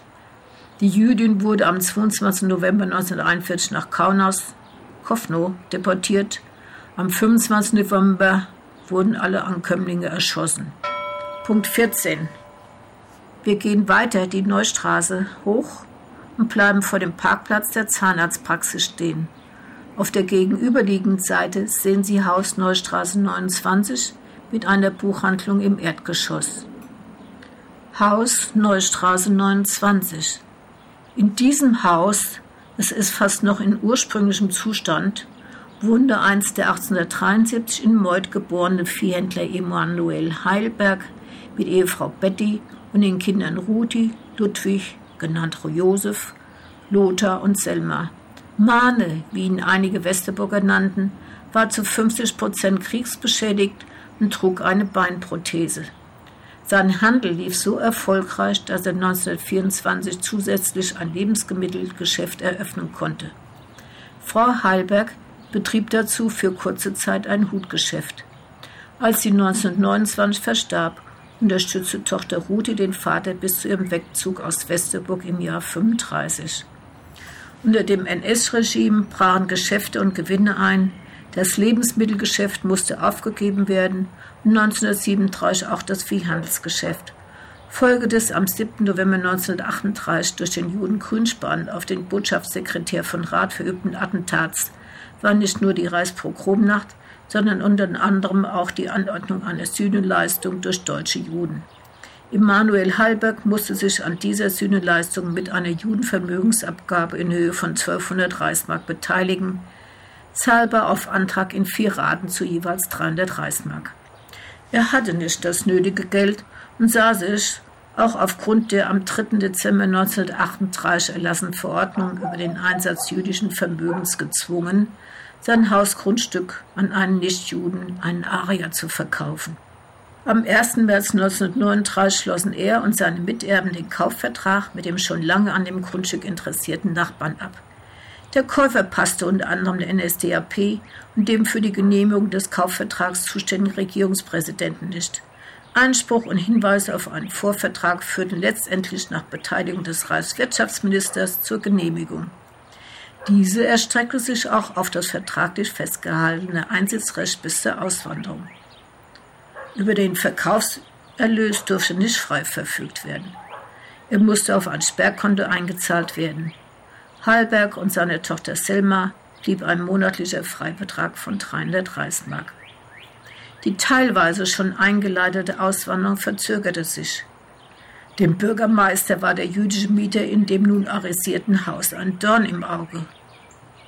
Da in diesem noch eine deutschblütige Familie zur Miete wohnte, wollte er die Hausgemeinschaft aufgehoben sehen und er suchte Hallberg mit Schreiben vom 17. Mai 1940 die Wohnung zu räumen und eine Ersatzwohnung in einem genannten jüdischen Haus zu beziehen. Er bezog sich dabei auf das Gesetz über Mietverhältnisse mit Juden vom 30. April 1940. Räumungsklage wurde angedroht. Heilberg dachte nicht daran auszuziehen. Auch in diesem Fall musste der Regierungspräsident zugunsten von Heilberg entscheiden, denn das Bleiberecht bis zur Auswanderung war vertraglich abgesichert. Das vom Regime am 23. Oktober 1941 erlassene Auswanderungsverbot vernichtete alle Träume. Von Ende 1940 bis Winter 1941-42 leistete Emanuel Heilberg Zwangsarbeit als Holzfäller und Erdarbeiter. Am 17. Februar 1942 entdeckte der Meister der Schutzpolizei anlässlich eines Kontrollganges, dass Selma Hallbeck in ihrer Wohnung ein arisches Kleinkind hütete. Der Fall wurde der Gestapo gemeldet. Auf deren Anordnung wurden Emanuel und Selma Hallberg in das Wohngebäude der Jüdin Fuld, Kirchgasse 11, zwangseingewiesen. Selma Hallberg wurde am 10. Juni 1942 mit zehn weiteren Westerburger Juden deportiert und dem Vernichtungslager Sobibor zugeführt. Der Zug erreichte den Ort am 13. Juni. Die Ankömmlinge wurden noch am selben Tag ermordet. Immanuel Heilberg und die restlichen acht Westepoker Juden wurden am 28. August 1942 nach Frankfurt und einen Tag später in das Ghetto Theresienstadt deportiert. Er starb dort am 16. Februar 1943. Todesursache laut Todesfallanzeige Lungenentzündung. Den Kindern Ruthi und Lothar gelang die Auswanderung. Ludwig alias Josef Kaufmann und Reisender starb am 17. April 1940 als Schutzhäftling im KZ Sachsenhausen. Dorthin war er im Oktober 1939 in Frankfurt lebend wegen Verstoßes gegen Meldepflichten, verspäteten Antrags einer Kennkarte, Führung des falschen Vornamens Josef und angeblicher Arbeitsverweigerung eingeliefert worden. Wegen unerlaubten Grenzübertritts hatte er von Juli 38 bis April 1939 im Gefängnis in Wien einsitzen müssen. Es scheiterte damit sein Versuch, sich ohne Abmeldung von Westerburg durch Flucht über Österreich, Ungarn nach Palästina weiterer Verfolgung zu entziehen. Punkt 15. Wir gehen die Neustraße weiter hinauf. Auf der gegenüberliegenden Seite, direkt bei der Schaffbachbrücke, liegt Haus Neustraße 33. Haus Neustraße 33. Im Obergeschoss des Hauses wohnte einst Adolf Ullmann mit Frau Else und der 1935 in Montabaur geborenen Tochter Ruth zur Miete. Adolf Ullmann war das jüngste von sechs Kindern des bereits erwähnten Kaufmanns und Viehhändlers Simon Ullmann und dessen Frau Bertha. Als Kind und Jugendlicher war er immer für einen Streich gut. Der Ernst des Lebens begann danach. Adolf Ullmann wurde als Soldat zum Kriegsdienst eingezogen. Er überlebte und konzentrierte sich auf den erlernten Beruf eines Kaufmanns. Nebenbei war er als Viehhändler tätig und arbeitete zeitweise auch im elterlichen Geschäft. Unter dem NS-Regime ging das Viehhandelsgeschäft, auf das sich Adolf Ullmann schließlich spezialisiert hatte und das ihm in besten Zeiten nach eigenen Angaben ein Einkommen von 8000 Reichsmark jährlich gesichert hatte, nach 1934 zurück. Ab dem 1. Januar 1935 war es so gering, dass Ullmann keine Steuer mehr bezahlen musste. Da er als zuverlässiger Viehhändler galt, stellte ihm die Stadt Westerburg ausnahmsweise noch im Januar 38 für das neue Jahr eine Legitimationskarte aus, die ihn zum Handel über Land berechtigte. Dafür zahlte er 10 Reichsmark in die Stadtkasse ein. Mitte 1938 kam jedoch das Berufliche aus.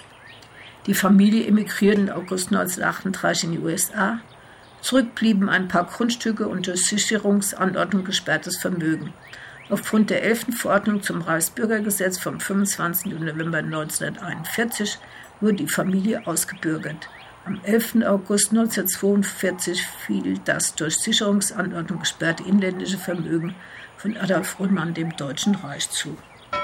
Punkt 16. Wir gehen auf der linken Seite die Neustraße weiter hoch, kommen zum Rathaus, lesen die daran angebrachte schwarze Tafel, gehen weiter und halten vor dem Haus Neustraße 44. Haus Neustraße 44. Hier wohnte einst die Familie Lothar Ullmann zur Miete. Lothar Ullmann kam 1902 in Westerburg als drittes von vier Kindern des Kaufmanns Sigmund Ullmann und seiner Frau Johanna zur Welt. Sein Elternhaus stand in der Langgasse 31. Der Westerburger erlernte den Beruf eines Kaufmannes.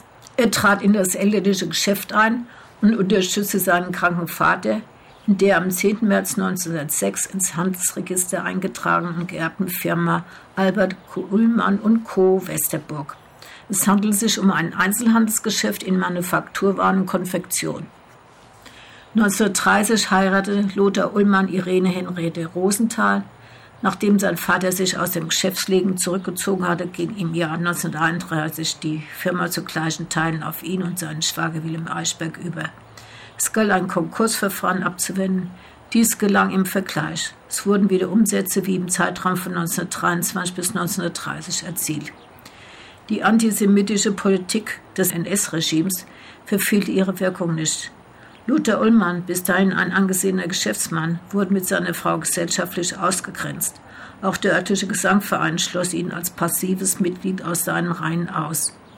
Am 1. April 1933, dem Tag des reichsweiten Boykottaufrufs gegen jüdische Geschäfte, stand ein SA-Mann vor dem Laden in der Langgasse 31 und hinderte die wenigen Kaufinteressenten am Betreten des Geschäftes. Tochter Margot wurde im Mai 1933 geboren. Die Geschäfte liefen nicht mehr gut. Von 1933 bis 1935 gingen sie um 50 Prozent zurück, von 1936 bis 1937 um 80 Prozent. Gewerbesteuer wurde nicht mehr erhoben. Am 29. Mai 1936 führte Lothar Ullmann das Geschäft nur noch als alleiniger Gesellschafter. Nach Verkauf des Geschäfts- und Wohnhaus Langgasse 31 durch die Eigentümerin, die Witwe Babette Ullmann, verlagerte der Westerburger den Sitz seiner Firma in das Haus seines Schwiegervaters Isaac Rosenthal. Um der weiteren Verfolgung zu entgehen, bereitete Lothar Ullmann die Auswanderung vor Am 20. Dezember 1937 wanderte er verfolgungsbedingt nach New York aus. Frau und Tochter folgten ihm am 25. 1938. Wir haben jetzt die Hälfte des Rundgangs hinter uns und es bleibt Ihnen überlassen, ob Sie jetzt zurückkehren oder äh, mit mir weitergehen in die Oberstadt zur Synagoge und den Rundgang beenden dann wieder an der äh, Touristinfo. Also ich mach mal weiter. Punkt 17. Am Ende der Neustraße biegen Sie rechts in die Wilhelmstraße ein. Dort, wo die Rechtsanwaltskanzlei und der Wilhelmstraße 1 ihren Sitz hat, befand sich einst der Sitz der Kreisleitung der NSDAP, das Jakob-Sprenger-Haus, im Volksmund Braunes Haus genannt. Sie überqueren die Wilhelmstraße und biegen in eine kleine Sackgasse ein, nehmen die Treppe und sind innerhalb einer Minute auf der Langgasse. Fast gegenüber, links an der Straße nach Winnen liegend, sehen Sie das Eckhaus Langgasse 31. Hier wohnten die Brüder Siegmund und Albert Ullmann mit ihrer Familie unter einem Dach. Ihre Ehefrauen Johanna und Babette waren Schwestern. Das Wohnhaus war zugleich Geschäftshaus Nachfolgebau des 1819 durch Flammen zerstörten Stammhaus der Westerburger Linie Ullmann. Doch 1839 verfügte es über ein rituelles Bad, eine Mikwe. Die Brüder Ullmann betrieben gemeinsam eine vom Vater geerbte Manufakturwarenhandlung. Konfektion und Kolonialwaren sowie Gusswaren gehörten zum Verkaufssortiment. Die Firma war stolz auf ihre traditionsreiche Vergangenheit, deren Gründung sie auf das Jahr 1820 zurückführte. Nach dem Tod von Albert Ulmer im Jahr 1912 wurde die gutgehende Firma von seinem Bruder weitergeführt. An im Zuge der Weltwirtschaftskrise 1929 drohender Konkurs konnte erfolgreich abgewehrt werden. Das zuletzt von Lothar Ullmann allein geführte Geschäft wurde nach Verkauf des Hauses durch die Witwe von Albert Ullmann im Jahr 1936 in die Hindenburgstraße 1, Neustraße 1 verlegt und am 11. September 1937 abgemeldet. Schicksal der Hausbewohner unter dem NS-Regime. Zur Familie Sigmund Ullmann. Sigmund Ullmann, Vater von vier Kindern, erlebte nur die Anfänge der nationalsozialistischen Verfolgung. Nach langer schwerer Krankheit verstarb er im Mai 1933. Ehefrau Johanna Ullmann wanderte am 18. September 1936 nach Palästina aus. Zu den Kindern. Florentine, wohnhaft nach ihrer Heirat in Mannheim, wurde mit Ehemann Arthur Herz und Tochter am 22.10.1940 ins Internierungslager Gurs deportiert, von dort im August 1942 ins KZ Auschwitz verbracht und ermordet. Die Tochter kam im Juni 1942 mit Kindertransport in die USA. Kurt wanderte mit Familie von seinem letzten Wohnort Bremen im Januar 1934 nach Palästina aus. Lothar wanderte mit Frau und Tochter in die USA aus, siehe Punkt 16. Doris arbeitete als Verkäuferin im Familienbetrieb. Sie heiratete 1931 Kaufmann Wilhelm Eichberg, wohnte mit ihm und dem 1931 bzw. 1933 geborenen Kindern Edith und Rolf weiterhin in ihrem Geburtshaus. Die Familie wanderte 1937 nach Argentinien aus. Eichberg gehörte zu den drei Westerburger Juden, die im März 1933 wegen des gerüchteweise geplanten Sprengstoffattentats verhaftet wurden, dann aber wieder freigelassen werden mussten. Familie Albert Ullmann, Witwe Babette Ullmann, zog nach dem in 1936 erfolgten Hausverkauf nach Berlin, wo ihre Tochter Hilda und Sohn Karl lebten. Karl verstarb 1937, Babette 1942. Hilda wohnhaft nach ihrer Heirat mit Max Löb ab 1918 in Berlin, wurde mit diesem und Tochter Hella am 27. und 29. Oktober 1941 nach Litzmannstadt deportiert. Alle drei wurden Opfer des Holocaust. Punkt 18. Wir gehen den Weg zurück in die Wilhelmstraße, folgen dieser weiter mit Blick auf das 1200 erstmals urkundlich erwähnte Schloss und die evangelische Schlosskirche aus dem 16. Jahrhundert. Wir bleiben bei Wilhelmstraße 11 stehen. Haus Wilhelmstraße 11. Hier wohnte Juliane Schamburger, geboren 1858, Witwe des Handelsmannes Simon Schamburger. Ihr Mann verstarb 1907. Danach geriet sie mit ihren vier zwischen 1888 und 1896 geborenen Kindern in große Not. Sie wurde unterstützt, konnte 1909 bis 1926 einen Gewerbebetrieb führen. Sie erlebte die Pogromnacht in Westerburg. Nachdem unmittelbar danach ein Nachbar ihr gedroht hatte, die Kehle durchzuschneiden, wenn sie nicht verschwinde, zog sie nach dem 17. Mai 1939 nach Frankfurt, wo auch ihre drei Töchter lebten. Am 18. August 1942 wurde sie ins Ghetto Theresienstadt deportiert. Dort verstarb sie am 5. März 1943. Ihre Kinder Bertha und Paula starben 1942 bzw. 1966.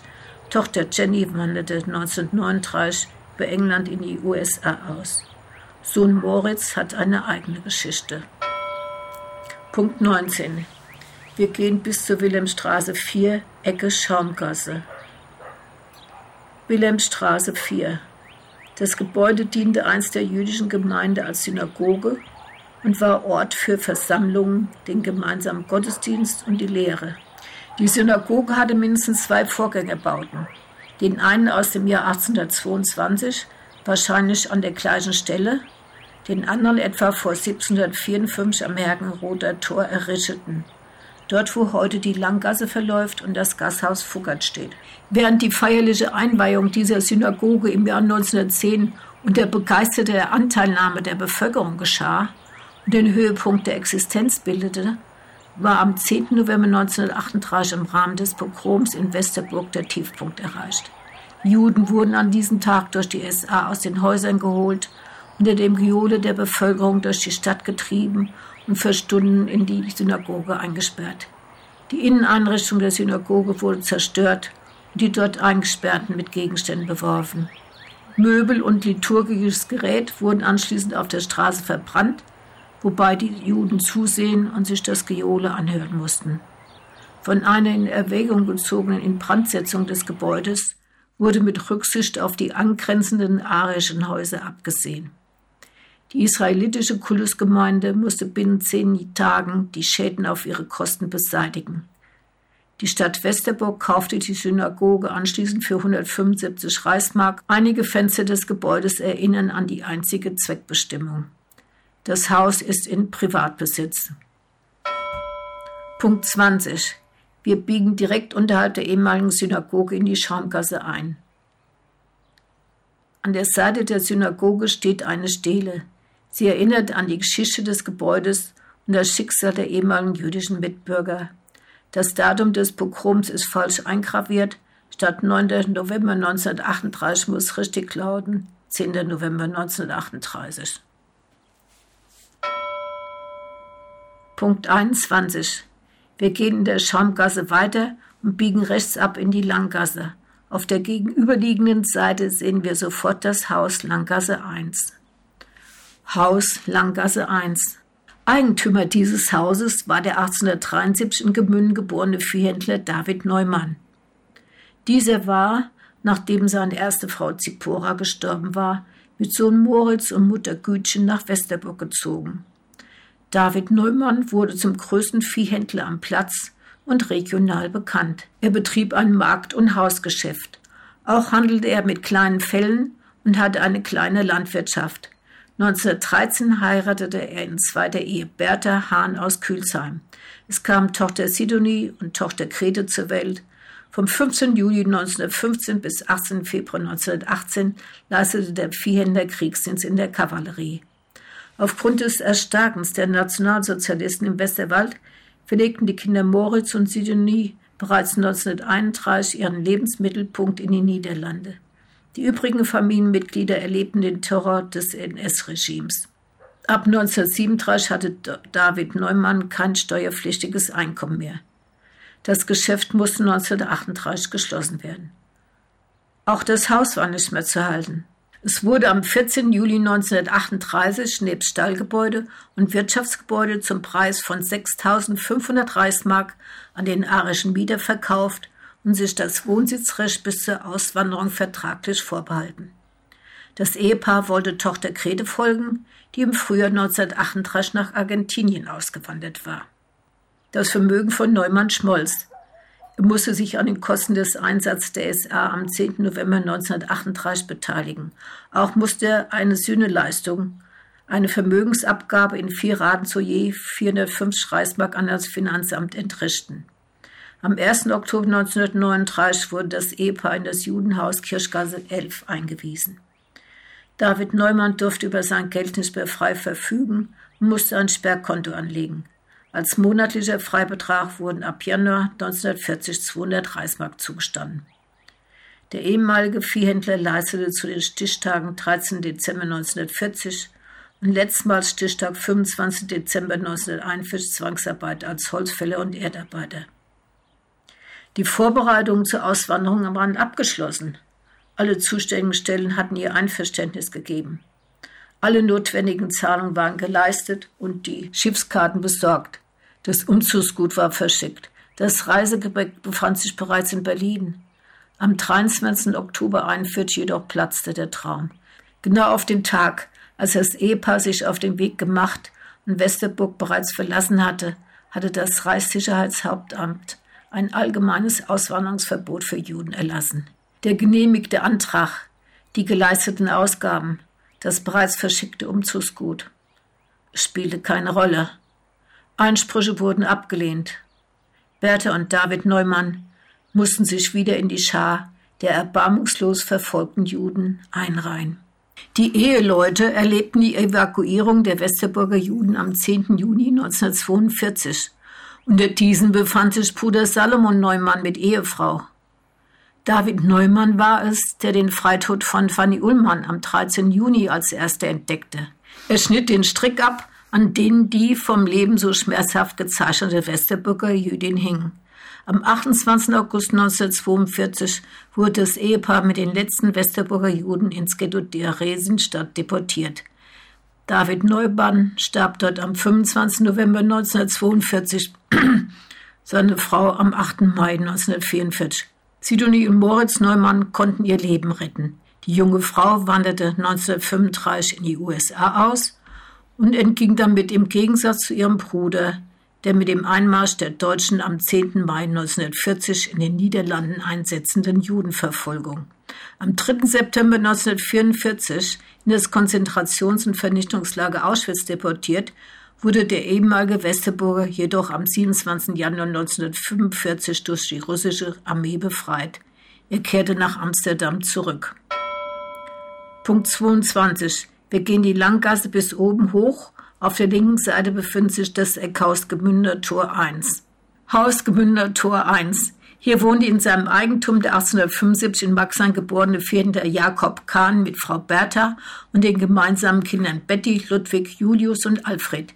Die beiden zuletzt genannten wurden in Westerburg geboren. Die günstige Verkehrslage der Stadt Westerburg hatte den Viehhändler zwischen den Jahren 1906 und 1908 zum Umzug nach Westerburg bewogen. Jakob Kahn war nicht gut situiert. 1929 hatte er aktenkundig Schulden. 1931 wurden zwei Kühe versteigert. 1932 gab es auch eine Geldstrafe wegen Siegelbruch, Beamtennötigung und Pfandverschleppung. 1935 wurde Jakob Kahn der Handelsgewerbeschein entzogen, zum 1. Juni 1936 die Einstellung seines Viehhandels angeordnet. Kahn handelte trotzdem heimlich weiter. Er wurde erwischt, zu einer Freiheitsstrafe verurteilt. In den Kahnsteigen nannte es die Westerwälder Zeitung. Jakob Kahn gehörte zu den ärmsten Juden im Oberwesterwaldkreis. Gezwungen durch die Verordnung über das Vermögen der Juden vom 3. Dezember 1938, aber auch wegen der hohen Schulden, musste Jakob Kahn im Juli 1939 sein Haus verkaufen. Er bekam dafür 5000 Reichsmark. Damit konnte er eine Hypothek ablösen, Gebühren bezahlen und fast alle Schulden tilgen. Noch vor dem Verkauf des Hauses zog das Ehepaar nach Frankfurt. Es lebte dort von der jüdischen Wohlfahrtspflege. Das Ehepaar Kahn wurde am 15. September 1942 in das Ghetto Theresienstadt deportiert.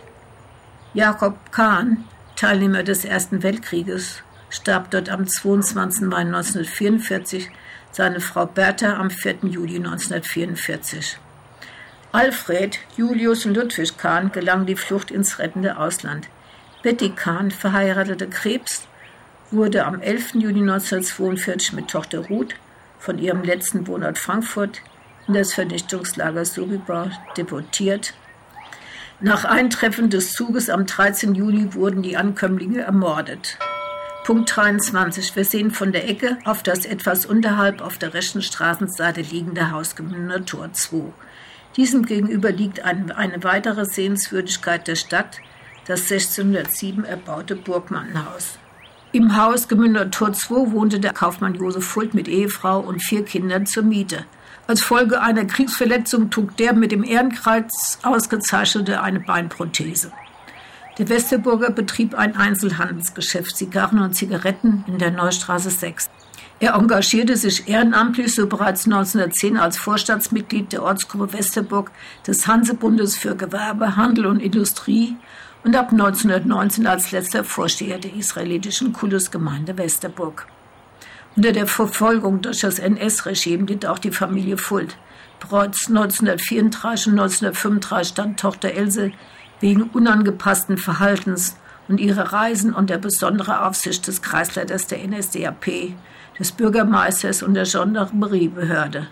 Mit 21 Jahren galt sie als politisch unzuverlässig. Ihr wurden zusätzlich Devisenschieberei und Schaffung von Propagandamaterial nach Frankreich unterstellt. Ihre Briefe wurden heimlich geöffnet. Sie wurde verhört. Eine Festnahme der Fuld hielt die Staatspolizeistelle in Frankfurt jedoch nicht für gerechtfertigt. Der Reisepass wurde jedoch für mehrere Monate einbehalten. Die Pogromnacht bildete den vorläufigen Höhepunkt bisheriger Verfolgung. Als Ansprechpartner des Bürgermeisters als Ortspolizeibehörde hatte die israelitische Kultusgemeinde Westerburg, vertreten durch ihren Vorsitzenden Josef Fuld, binnen zehn Tage die Schäden an der Synagoge auf ihre Kosten zu beseitigen.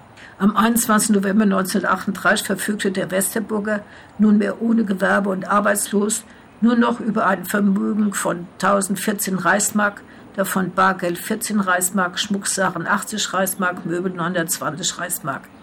Der wirtschaftliche Niedergang des Kaufmanns hatte schon sehr früh eingesetzt. Bereits 1935 hieß es von amtlicher Seite, er stehe kurz vor dem Bankrott. Am 3. September 1939 wurde Frau Fuld in Polizeigewahrsam genommen. Sie hatte sich in einem Disput mit einer Verkäuferin gegen die am 2. September infolge Ausbruch des Zweiten Weltkriegs erfolgte Rationierung von Lebensmitteln gewandt und eine größere Portion Bohnenkaffee verlangt. Es folgte eine Strafanzeige. Rosa Fuld kam jedoch noch einmal klimpflich davon. Im Auftrag der Staatspolizei Frankfurt wurde sie verwarnt und ihr auferlegt, nur noch in bestimmten Geschäften einzukaufen und Nörgeleien sowie Meckereien zu unterlassen. Die Ortspolizei hatte dem Landrat vierteljährlich zu berichten. Die Westerburgerin wurde nicht mehr auffällig. Kurz nach Inkrafttreten des Gesetzes über Mitverhältnisse mit Juden vom 30. Juli 1939 wurde das Ehepaar Fuld in das Judenhaus Kirchgasse 11 zwangseingewiesen. Die Eheleute lebten von der Wohlfahrt. Am 28. August 1942 wurden Josef und Rosa Fuld mit den letzten Westerburger Juden in das Ghetto Theresienstadt deportiert. Rosa Fuld starb dort 61-jährig bereits am 13. September 1942.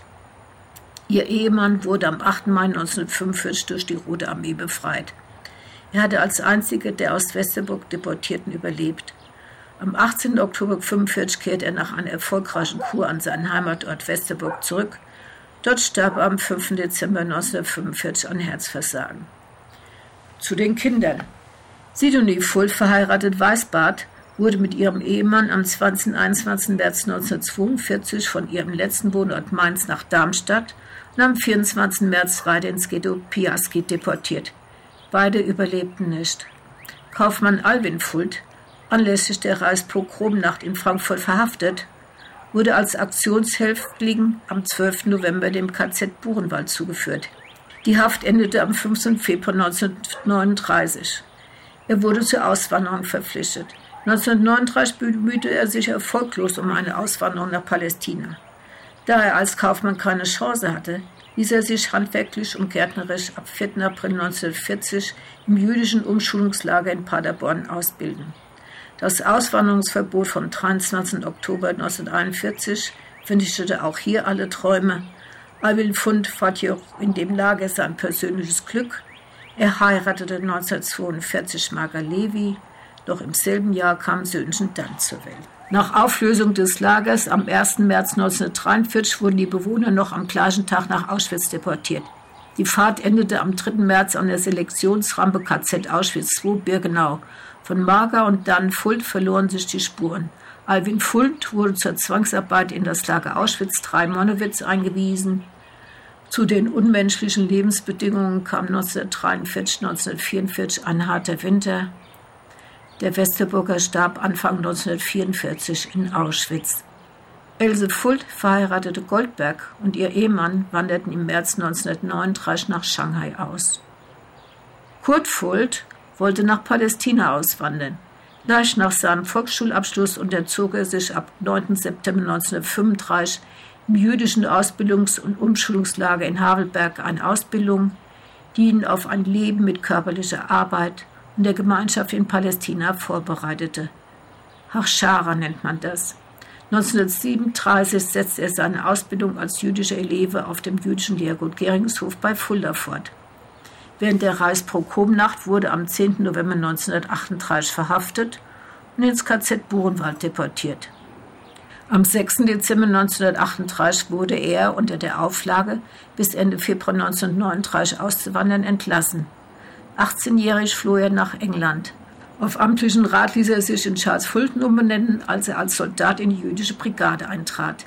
Er kämpfte gegen die deutsche Wehrmacht. In Uniform kam er Ende Dezember 1945 nach Westerburg zurück, um nach Jahren seinen Vater wiederzusehen. Er traf diesen nicht mehr lebend an. Kurt Fult, alias Charles Fulton, machte seinen Weg um Glasgow, Schottland, zu seiner Heimat. Punkt 24. Von der Ecke Langgasse gemünder Tor wenden wir uns jetzt nach rechts und gehen die Kirschgasse entlang bis zu den Häusern 6 und 9. Haus 6 bzw. 9. Hier wohnte einst das Ehepaar Willi und Thekla Gappe zur Miete. Er, geboren 1891 in Schersk, war 1919 nach Westerburg gekommen und als jüdischer Religionslehrer tätig. Seine Frau stammt aus Gemünden. Geheiratet wurde im Mai 1920. Das Ehepaar war bald zu dritt, als sich ihnen 1923 Theklas Mutter Caroline Meyer anschloss. Das Ehepaar blieb kinderlos. 1923 brach bei Willi Gappe als Folge einer Kriegsverletzung eine Geisteskrankheit aus. Sie zwang ihn immer wieder zur stationären Behandlung und schließlich zur Aufgabe seines Amtes. 1930 wurde Leo Fischer sein Nachfolger. Bereits 1933 war Gabbe Dauerpatient in der jüdischen Jakobischen Heil- und Pflegeanstalt in Sein bei Koblenz. Bei dieser handelt es sich um eine psychiatrische Anstalt von bestem europäischen Ruf. Unter dem NS-Regime wurde am 14. Juli 1933 das Gesetz zur Verhütung erbkranken Nachwuchses erlassen. Gabbe wurde sterilisiert. Sein Befinden zeigte keine Besserung. Er war nicht mehr geschäftsfähig und wurde entmündigt. 1937 ließ sich Ehefrau Thekler von ihm scheiden. Am 13. Januar 1938 wurde der Kranke aus Kostengründen in die Landesheil- und Pflegeanstalt Wallmünster eingewiesen. Jetzt war er Patient einer Anstalt, in der nationalsozialistisch gesinntes Personal am Werk war. Psychisch kranke und behinderte Menschen gehörten seit der Machtübernahme zu den Verfolgten des Regimes. Als Jude war der ehemalige jüdische Religionslehrer doppelt stigmatisiert. Dementsprechend wurde er behandelt und versorgt. Willi Gappe wurde als lebensunwert bewertet und am 7. Februar 1941 in die Landesheilanstalt Hadamar verlegt. Doch am selben Tag wurde er dort vergast. Thekla Gappe und ihre Mutter Caroline Meyer wanderten mit dem Ehepaar Kahn und Lieselotte Schierling am 25. August 1938 in die USA aus. Thea Gappe war eine Cousine von Selma Kallheim und hatte über Jahre im Kaufhaus Kallheim als Verkäuferin gearbeitet. Punkt 25. Wir bleiben stehen und schauen zum Haus Kirschgasse 7. Haus Kirschgasse 7. Es wurde einst von Rosa Ullmann bewohnt. Sie war die Witwe des Kaufmanns Sigmund Ullmann I. und führte nach dessen Tod im Jahr 1924 die im Haus befindliche Leder-, Eisen- und Maschinenhandlung weiter. Sie wohnte allein, Ihr Sohn Gustav war im Dezember 1918 verstorben. Er befand sich als Teilnehmer des Ersten Weltkriegs auf dem Rückmarsch, als ihn die Influenza-Epidemie tödlich erwischte. Tochter Emi hatte 1920 den ehemaligen jüdischen Regierungslehrer der israelitischen Kulusgemeinde Nathan Zaretzky geheiratet, war mit ihm nach der Hochzeit nach Hadamar und später nach Frankfurt gefolgt. 1926 zog Rosa Ullmann zu ihrer Tochter nach Frankfurt. Haus und Geschäft hatte sie aufgegeben. Die Westerburgerin war 83 Jahre alt, als sie mit Emi und ihrem Schwiegersohn zusammen am 18. August 1942 in das Ghetto Theresienstadt deportiert wurde. Sie verstarb dort im Alter von 84 Jahren am 16. Dezember 1943. Emi und Nadan Zaretzky wurden am 9. Oktober 1944 in das Verdichtungslager Auschwitz verlegt. Beide wurden nach Ankunft ermordet. Punkt 26. Wir gehen die Kirchgasse weiter. Auf der rechten Straßenseite befindet sich das Haus Kirchgasse 10. Haus Kirchgasse 10. Hier wohnte das Ehepaar Salomon und Elise Kaiser mit ihren Kindern Gerda und Sidonie. Zwei Kinder waren in frühem Alter verstorben. Salomon, genannt Sally, war Fleischermeister von Beruf und hatte 1898 in die Metzgerei seines Schwiegervaters eingeheiratet. Nachdem dieser im selben Jahr gestorben war, führte er die Metzgerei in eigener Verantwortung. Nebenbei betätigte er sich als Viehhändler. Er gehörte zu den Gründungsmitgliedern der 1896 aufgestellten Freiwilligen Feuerwehr Westerburg. Am 12. Juni 1919 zog die Familie nach Limburg. Der Familienvater betrieb dort eine Viehhandlung und war auf den Handel mit Pferden spezialisiert. Um weiterer Verfolgung durch das NS-Regime zu entgehen, meldete sich das Ehepaar im Juni 1933 nach Antwerpen ab und folgte ihren beiden Töchtern Sidonie und Gerda, die bereits dort lebten. Am 10. Mai 1940 holte die Vergangenheit die Flüchtlinge ein. Die deutsche Wehrmacht marschierte in Belgien ein und besetzte das Land. Die Deutschen hatten das Sagen, waren aber auf die Unterstützung durch die Belgier angewiesen. Auch in Belgien wurde die Judenfrage gelöst, nur komprimierter und innerhalb von vier Jahren. Das Ehepaar wurde am 19. April 1943 in das Vernichtungslager Auschwitz-Birkenau deportiert. Es kam nicht mehr zurück. Zu Opfern des Holocaust wurde ebenfalls Tochter Gerda. Sie wurde am 19. Mai 1944 zusammen mit ihrer Schwester Sidonie und ihren Ehemann Hermann Marx in das Vernichtungslager Auschwitz deportiert. Nur Sidonie überlebte. Sie ging 1945 auf Todesmarsch und kehrte noch im selben Jahr nach Belgien zurück. Punkt 27. Wir gehen die Kirschkasse ein paar Meter weiter und sehen auf der linken Straßenseite einen Hof. Hier stand einst das Gebäude Kirschgasse 11, im Volksmund Fulsche Zigarrenfabrik genannt. Das Anwesen wurde nach dem Krieg abgerissen. Die an der Mauer befestigte, dunkel gehaltene und kaum sichtbare Gedenktafel erinnert an die Pogromnacht am 9. November 1938 in Westerburg und daran, dass über Nacht die Juden in der Fabrik eingesperrt waren. Außerdem gedenkt sie der Westerburger Opfer des Holocaust. Der erste Satz stimmt nachweislich nicht. Das Pogrom fand am 10. November statt. Es waren dort auch keine Juden über Nacht eingesperrt. Dafür aber fünf Westerburger Juden vom 10. auf 11. November in der Arrestzelle des Rathauses vor ihrem Abtransport ins KZ Buchenwald. Das Gebäude Kirchgasse 11 war 1557 als Schulgebäude errichtet worden.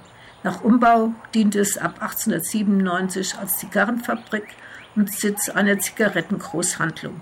Im Obergeschoss wohnte der Eigentümer, der Fabrikant Jakob Pfult, mit Frau Jetschen und seinen vier Kindern. Jakob Pfult war über neun Jahre Vorsteher der israelitischen Kultusgemeinde.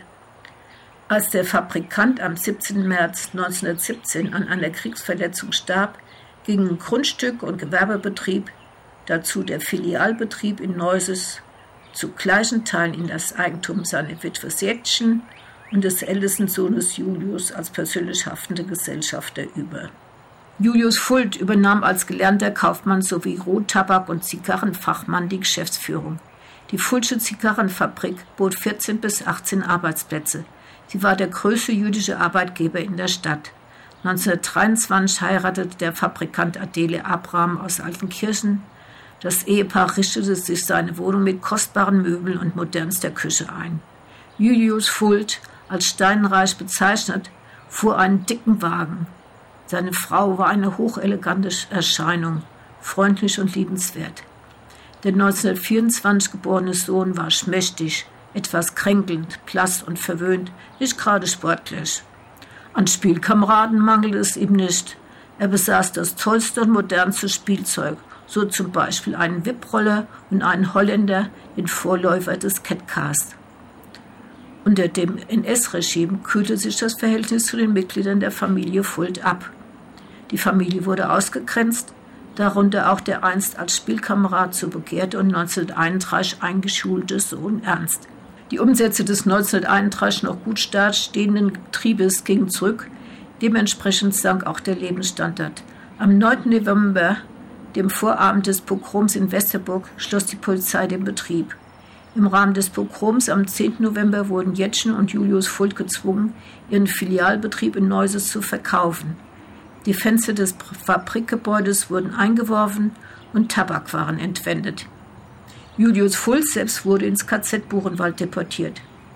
Wegen Schulverweises wechselte Ernst Fuld noch im November zu einer jüdischen Schule in Friedberg. Julius Fuld blieb bis zum 13. Dezember 1938 in Haft. Er wurde unter der Maßgabe entlassen, über das Vorgefallene zu schweigen und schnellstens auszuwandern. Trotz allem war Julius Fuld immer noch der reichste Jude im Westerwald. Mit 2000 Reichsmark musste er sich an den Kosten des Einsatzes der SA am 10. November 1938 beteiligen.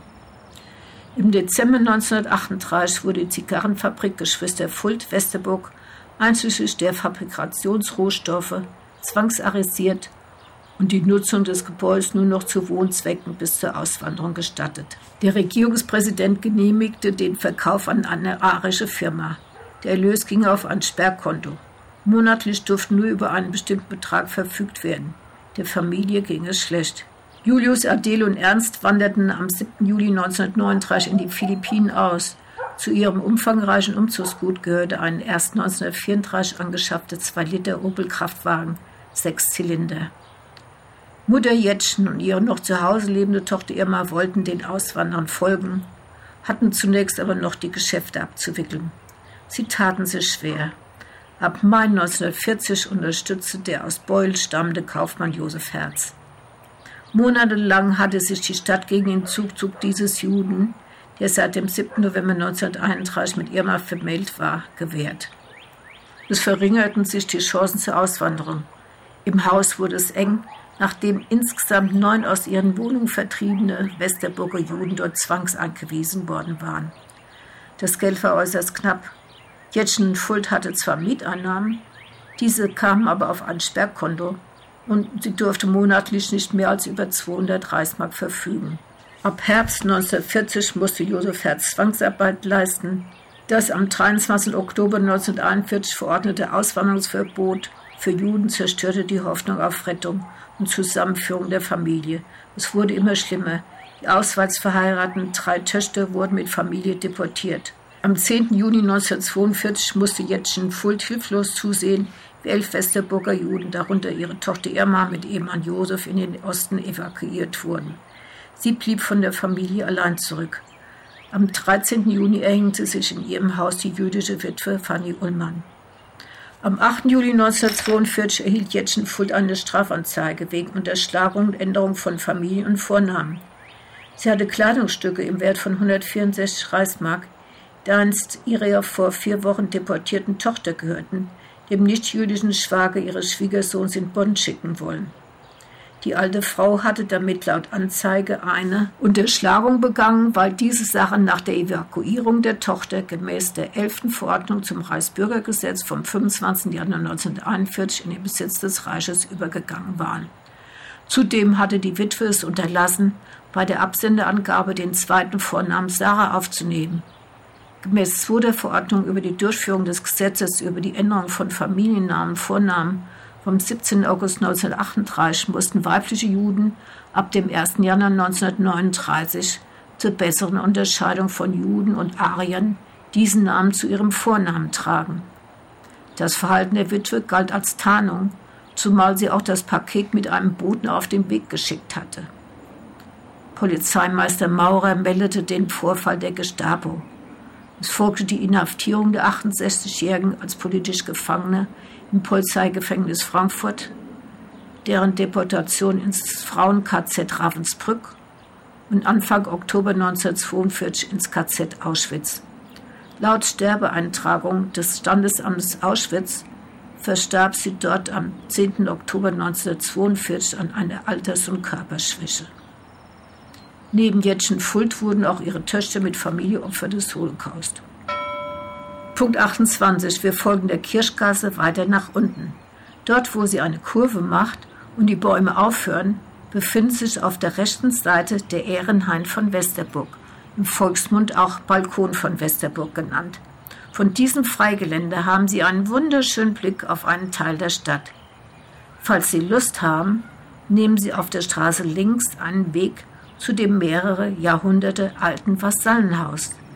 Dann kehren Sie wieder zurück zur Kirschgasse und folgen dem Straßenverlauf, bis Sie auf eine Querstraße stoßen, die Adolfstraße. Wenden Sie sich bitte nach rechts und gehen Sie bis zur Adolfstraße 5. Haus Adolfstraße 5. Hier stand bis zum Bombenangriff im März 45 das kleine alte Fachwerkhaus des Viehhändlers Salomon, Neumann und seine Frau Selma. Zu dem Haus gehörten eine Scheune und ein Stall. Salomon Neumann, Teilnehmer des Ersten Weltkriegs, handelte mit Ziegen und Fellen. Er hatte ein bescheidenes Einkommen von ca. jährlich 2500 Reichsmark. Er war ein großer, kräftiger und braver Mann, seine Frau klein und untersetzt. Das Paar war nicht nur in der Nachbarschaft durch ihr freundliches, hilfsbereites Wesen bekannt. Es war voll in das Alltagsleben der Stadt integriert, zeigte sich großzügig bei allen möglichen Sammelaktionen. Dem kranken Nachbarn wurde eine Tüte Apfelsinen und der benachbarten Wäschnerin ein Huhn gebracht. Die Eheleute genossen Wertschätzung. Die Ehe blieb zum Leidwesen kinderlos. Das Viehhandelsgeschäft brach paar Jahre nach Beginn des NS-Regimes zusammen. Eine Dorfbewohnerin sah Neumann letztmals 1936 auf dem Bauernhof ihres Vaters mit Fellchen handeln. Er war ärmlich gekleidet, ähnelte einem Landstreicher. Der einst große und kräftige Mann ging nur mit gebeugtem Rücken. Sein Rucksack schien ihn fast zu erdrücken. Das Paar musste von der Wohlfahrt leben. Zwischen 1940 und 1942 leistete Salomon Neumann Zwangsarbeit als Holzfäller und Erdarbeiter. Am 10. Juni 1942 wurden die Eheleute sowie die im Haus Insitzrecht genießende Hanschen Fleischmann, Schwester von Selma, in das Vernichtungslager Sobibor deportiert. Die Ankömmlinge wurden unmittelbar nach Ankunft des Zuges am 13. Juni 1942 ermordet. Ihr Vermögen fiel dem Deutschen Reich zu. Punkt 29. Wir gehen weiter die Adolfstraße entlang und biegen dann in die rechts abführende Sackgasse ein. Wir kommen zu der Stelle, wo rechts eine alte Treppe zur Oberstadt führt. Links der Treppe stand unter der Adresse Sackgasse 1 ein altes Haus. Es fiel im März 1945 einem Bombenangriff zum Opfer. Haus Sackgasse 1. In dem Haus wohnte einst Moritz Schaumburger mit Frau und zwei Kindern. Er war Metzger von Beruf, konnte diesen wegen einer im Ersten Weltkrieg zugezogenen Schussverletzung am rechten Arm nicht mehr ausüben. Seinen Einsatz mit der Folge einer 50-prozentigen Kriegsbeschädigung und Lähmung der rechten Schulter sowie des rechten Armes dankt ihm das Vaterland mit dem verwundeten Abzeichen, dem Eisernen Kreuz zweiter Klasse sowie einer versehrten Rente. Er war fortan nur noch als Viehhändler und Viehkommissionär tätig. Moritz Schaumburger war von großer Gestalt, meist elegant gekleidet, trug sogar ab und zu eine Fliege. Er war großzügig, weltoffen, kontaktfreudig, lebte auf leichtem Fuß, war beliebt und als Original bekannt. Bei seiner Hochzeit mit Frieda Lilienthal im Jahr 1922 wirkten zwei christliche Metzger als Trauzeugen. Tochter Irmgard wurde 1923 geboren. Frieda Schamburger wurde wegen ihrer Schönheit bewundert. Sie war eine auffallende Persönlichkeit, hatte schwarze Haare und dunkle Augen. Sie konnte gut singen und Klavier spielen. Kinder kamen häufig zum Spiel mit Irmgard.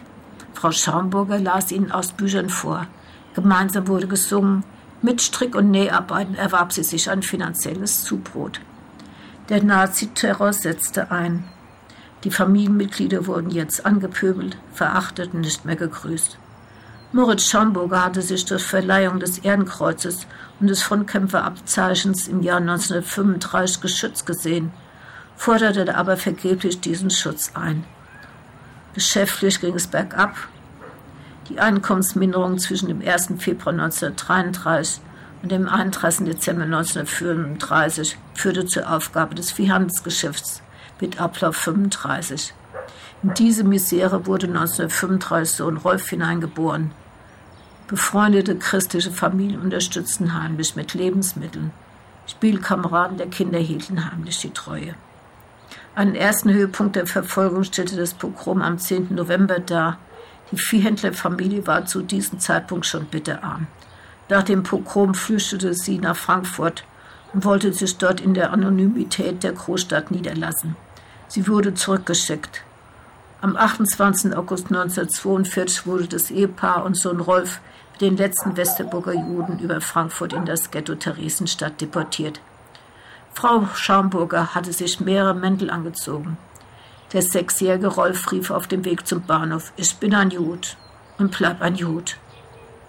Auf der Fahrt gelang es Frau Schaumburger, ihre in Berlin Zwangsarbeit leistende Tochter eine Karte zu schreiben, diese aus dem fahrenden Zug zu werfen. Die Karte wurde gefunden und an die Adressatin weitergeleitet. Am 6. Oktober 1944 wurden Moritz, Frieda und Rolf vom Ghetto Theresienstadt im Vernichtungslager Auschwitz zugeführt und nach Ankunft des Zuges am 9. Oktober 1944 ermordet. Irmgard Schaumburger war die einzige aus der Familie, die überlebte. Sie war ein intelligentes Mädchen und wollte eigentlich Lehrerin werden. Das Regime vereitelte ihr die Erfüllung des Wunsches.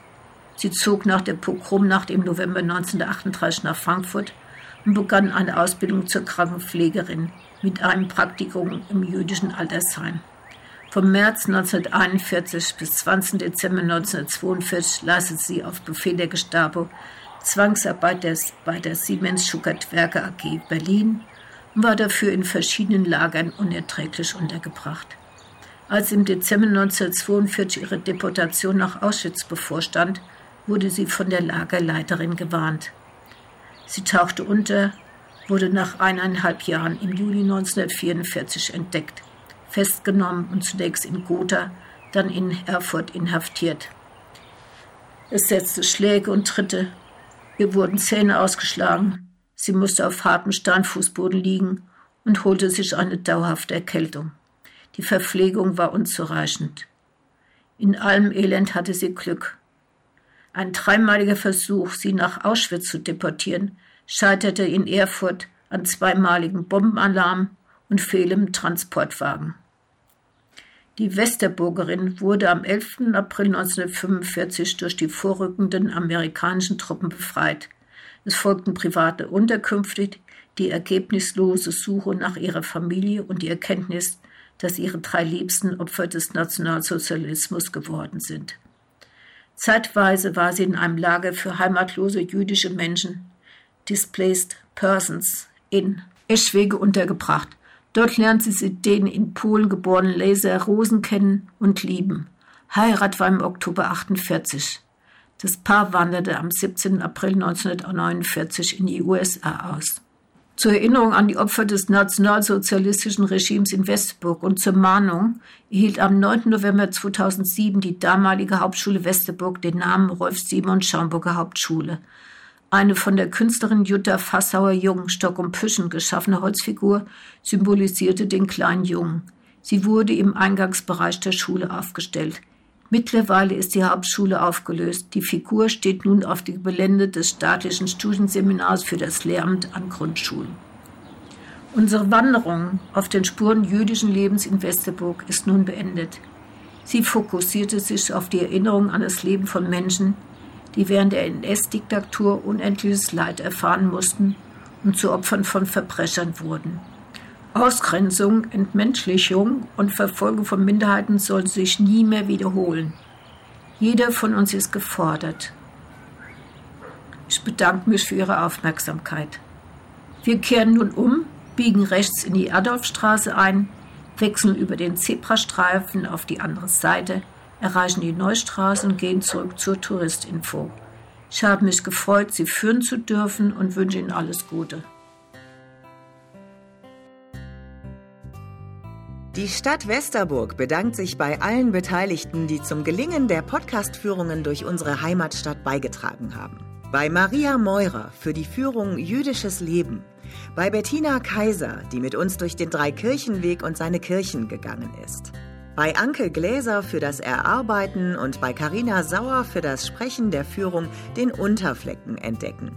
Bei Stadtarchivar Rüdiger Klees und Markus Kachler für die Führung Die historische Oberstadt.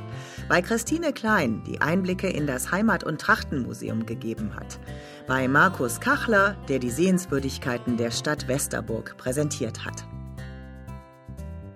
Dieser Podcast wurde produziert von Visuelle Medien Sartorius. www.sartorius-net.de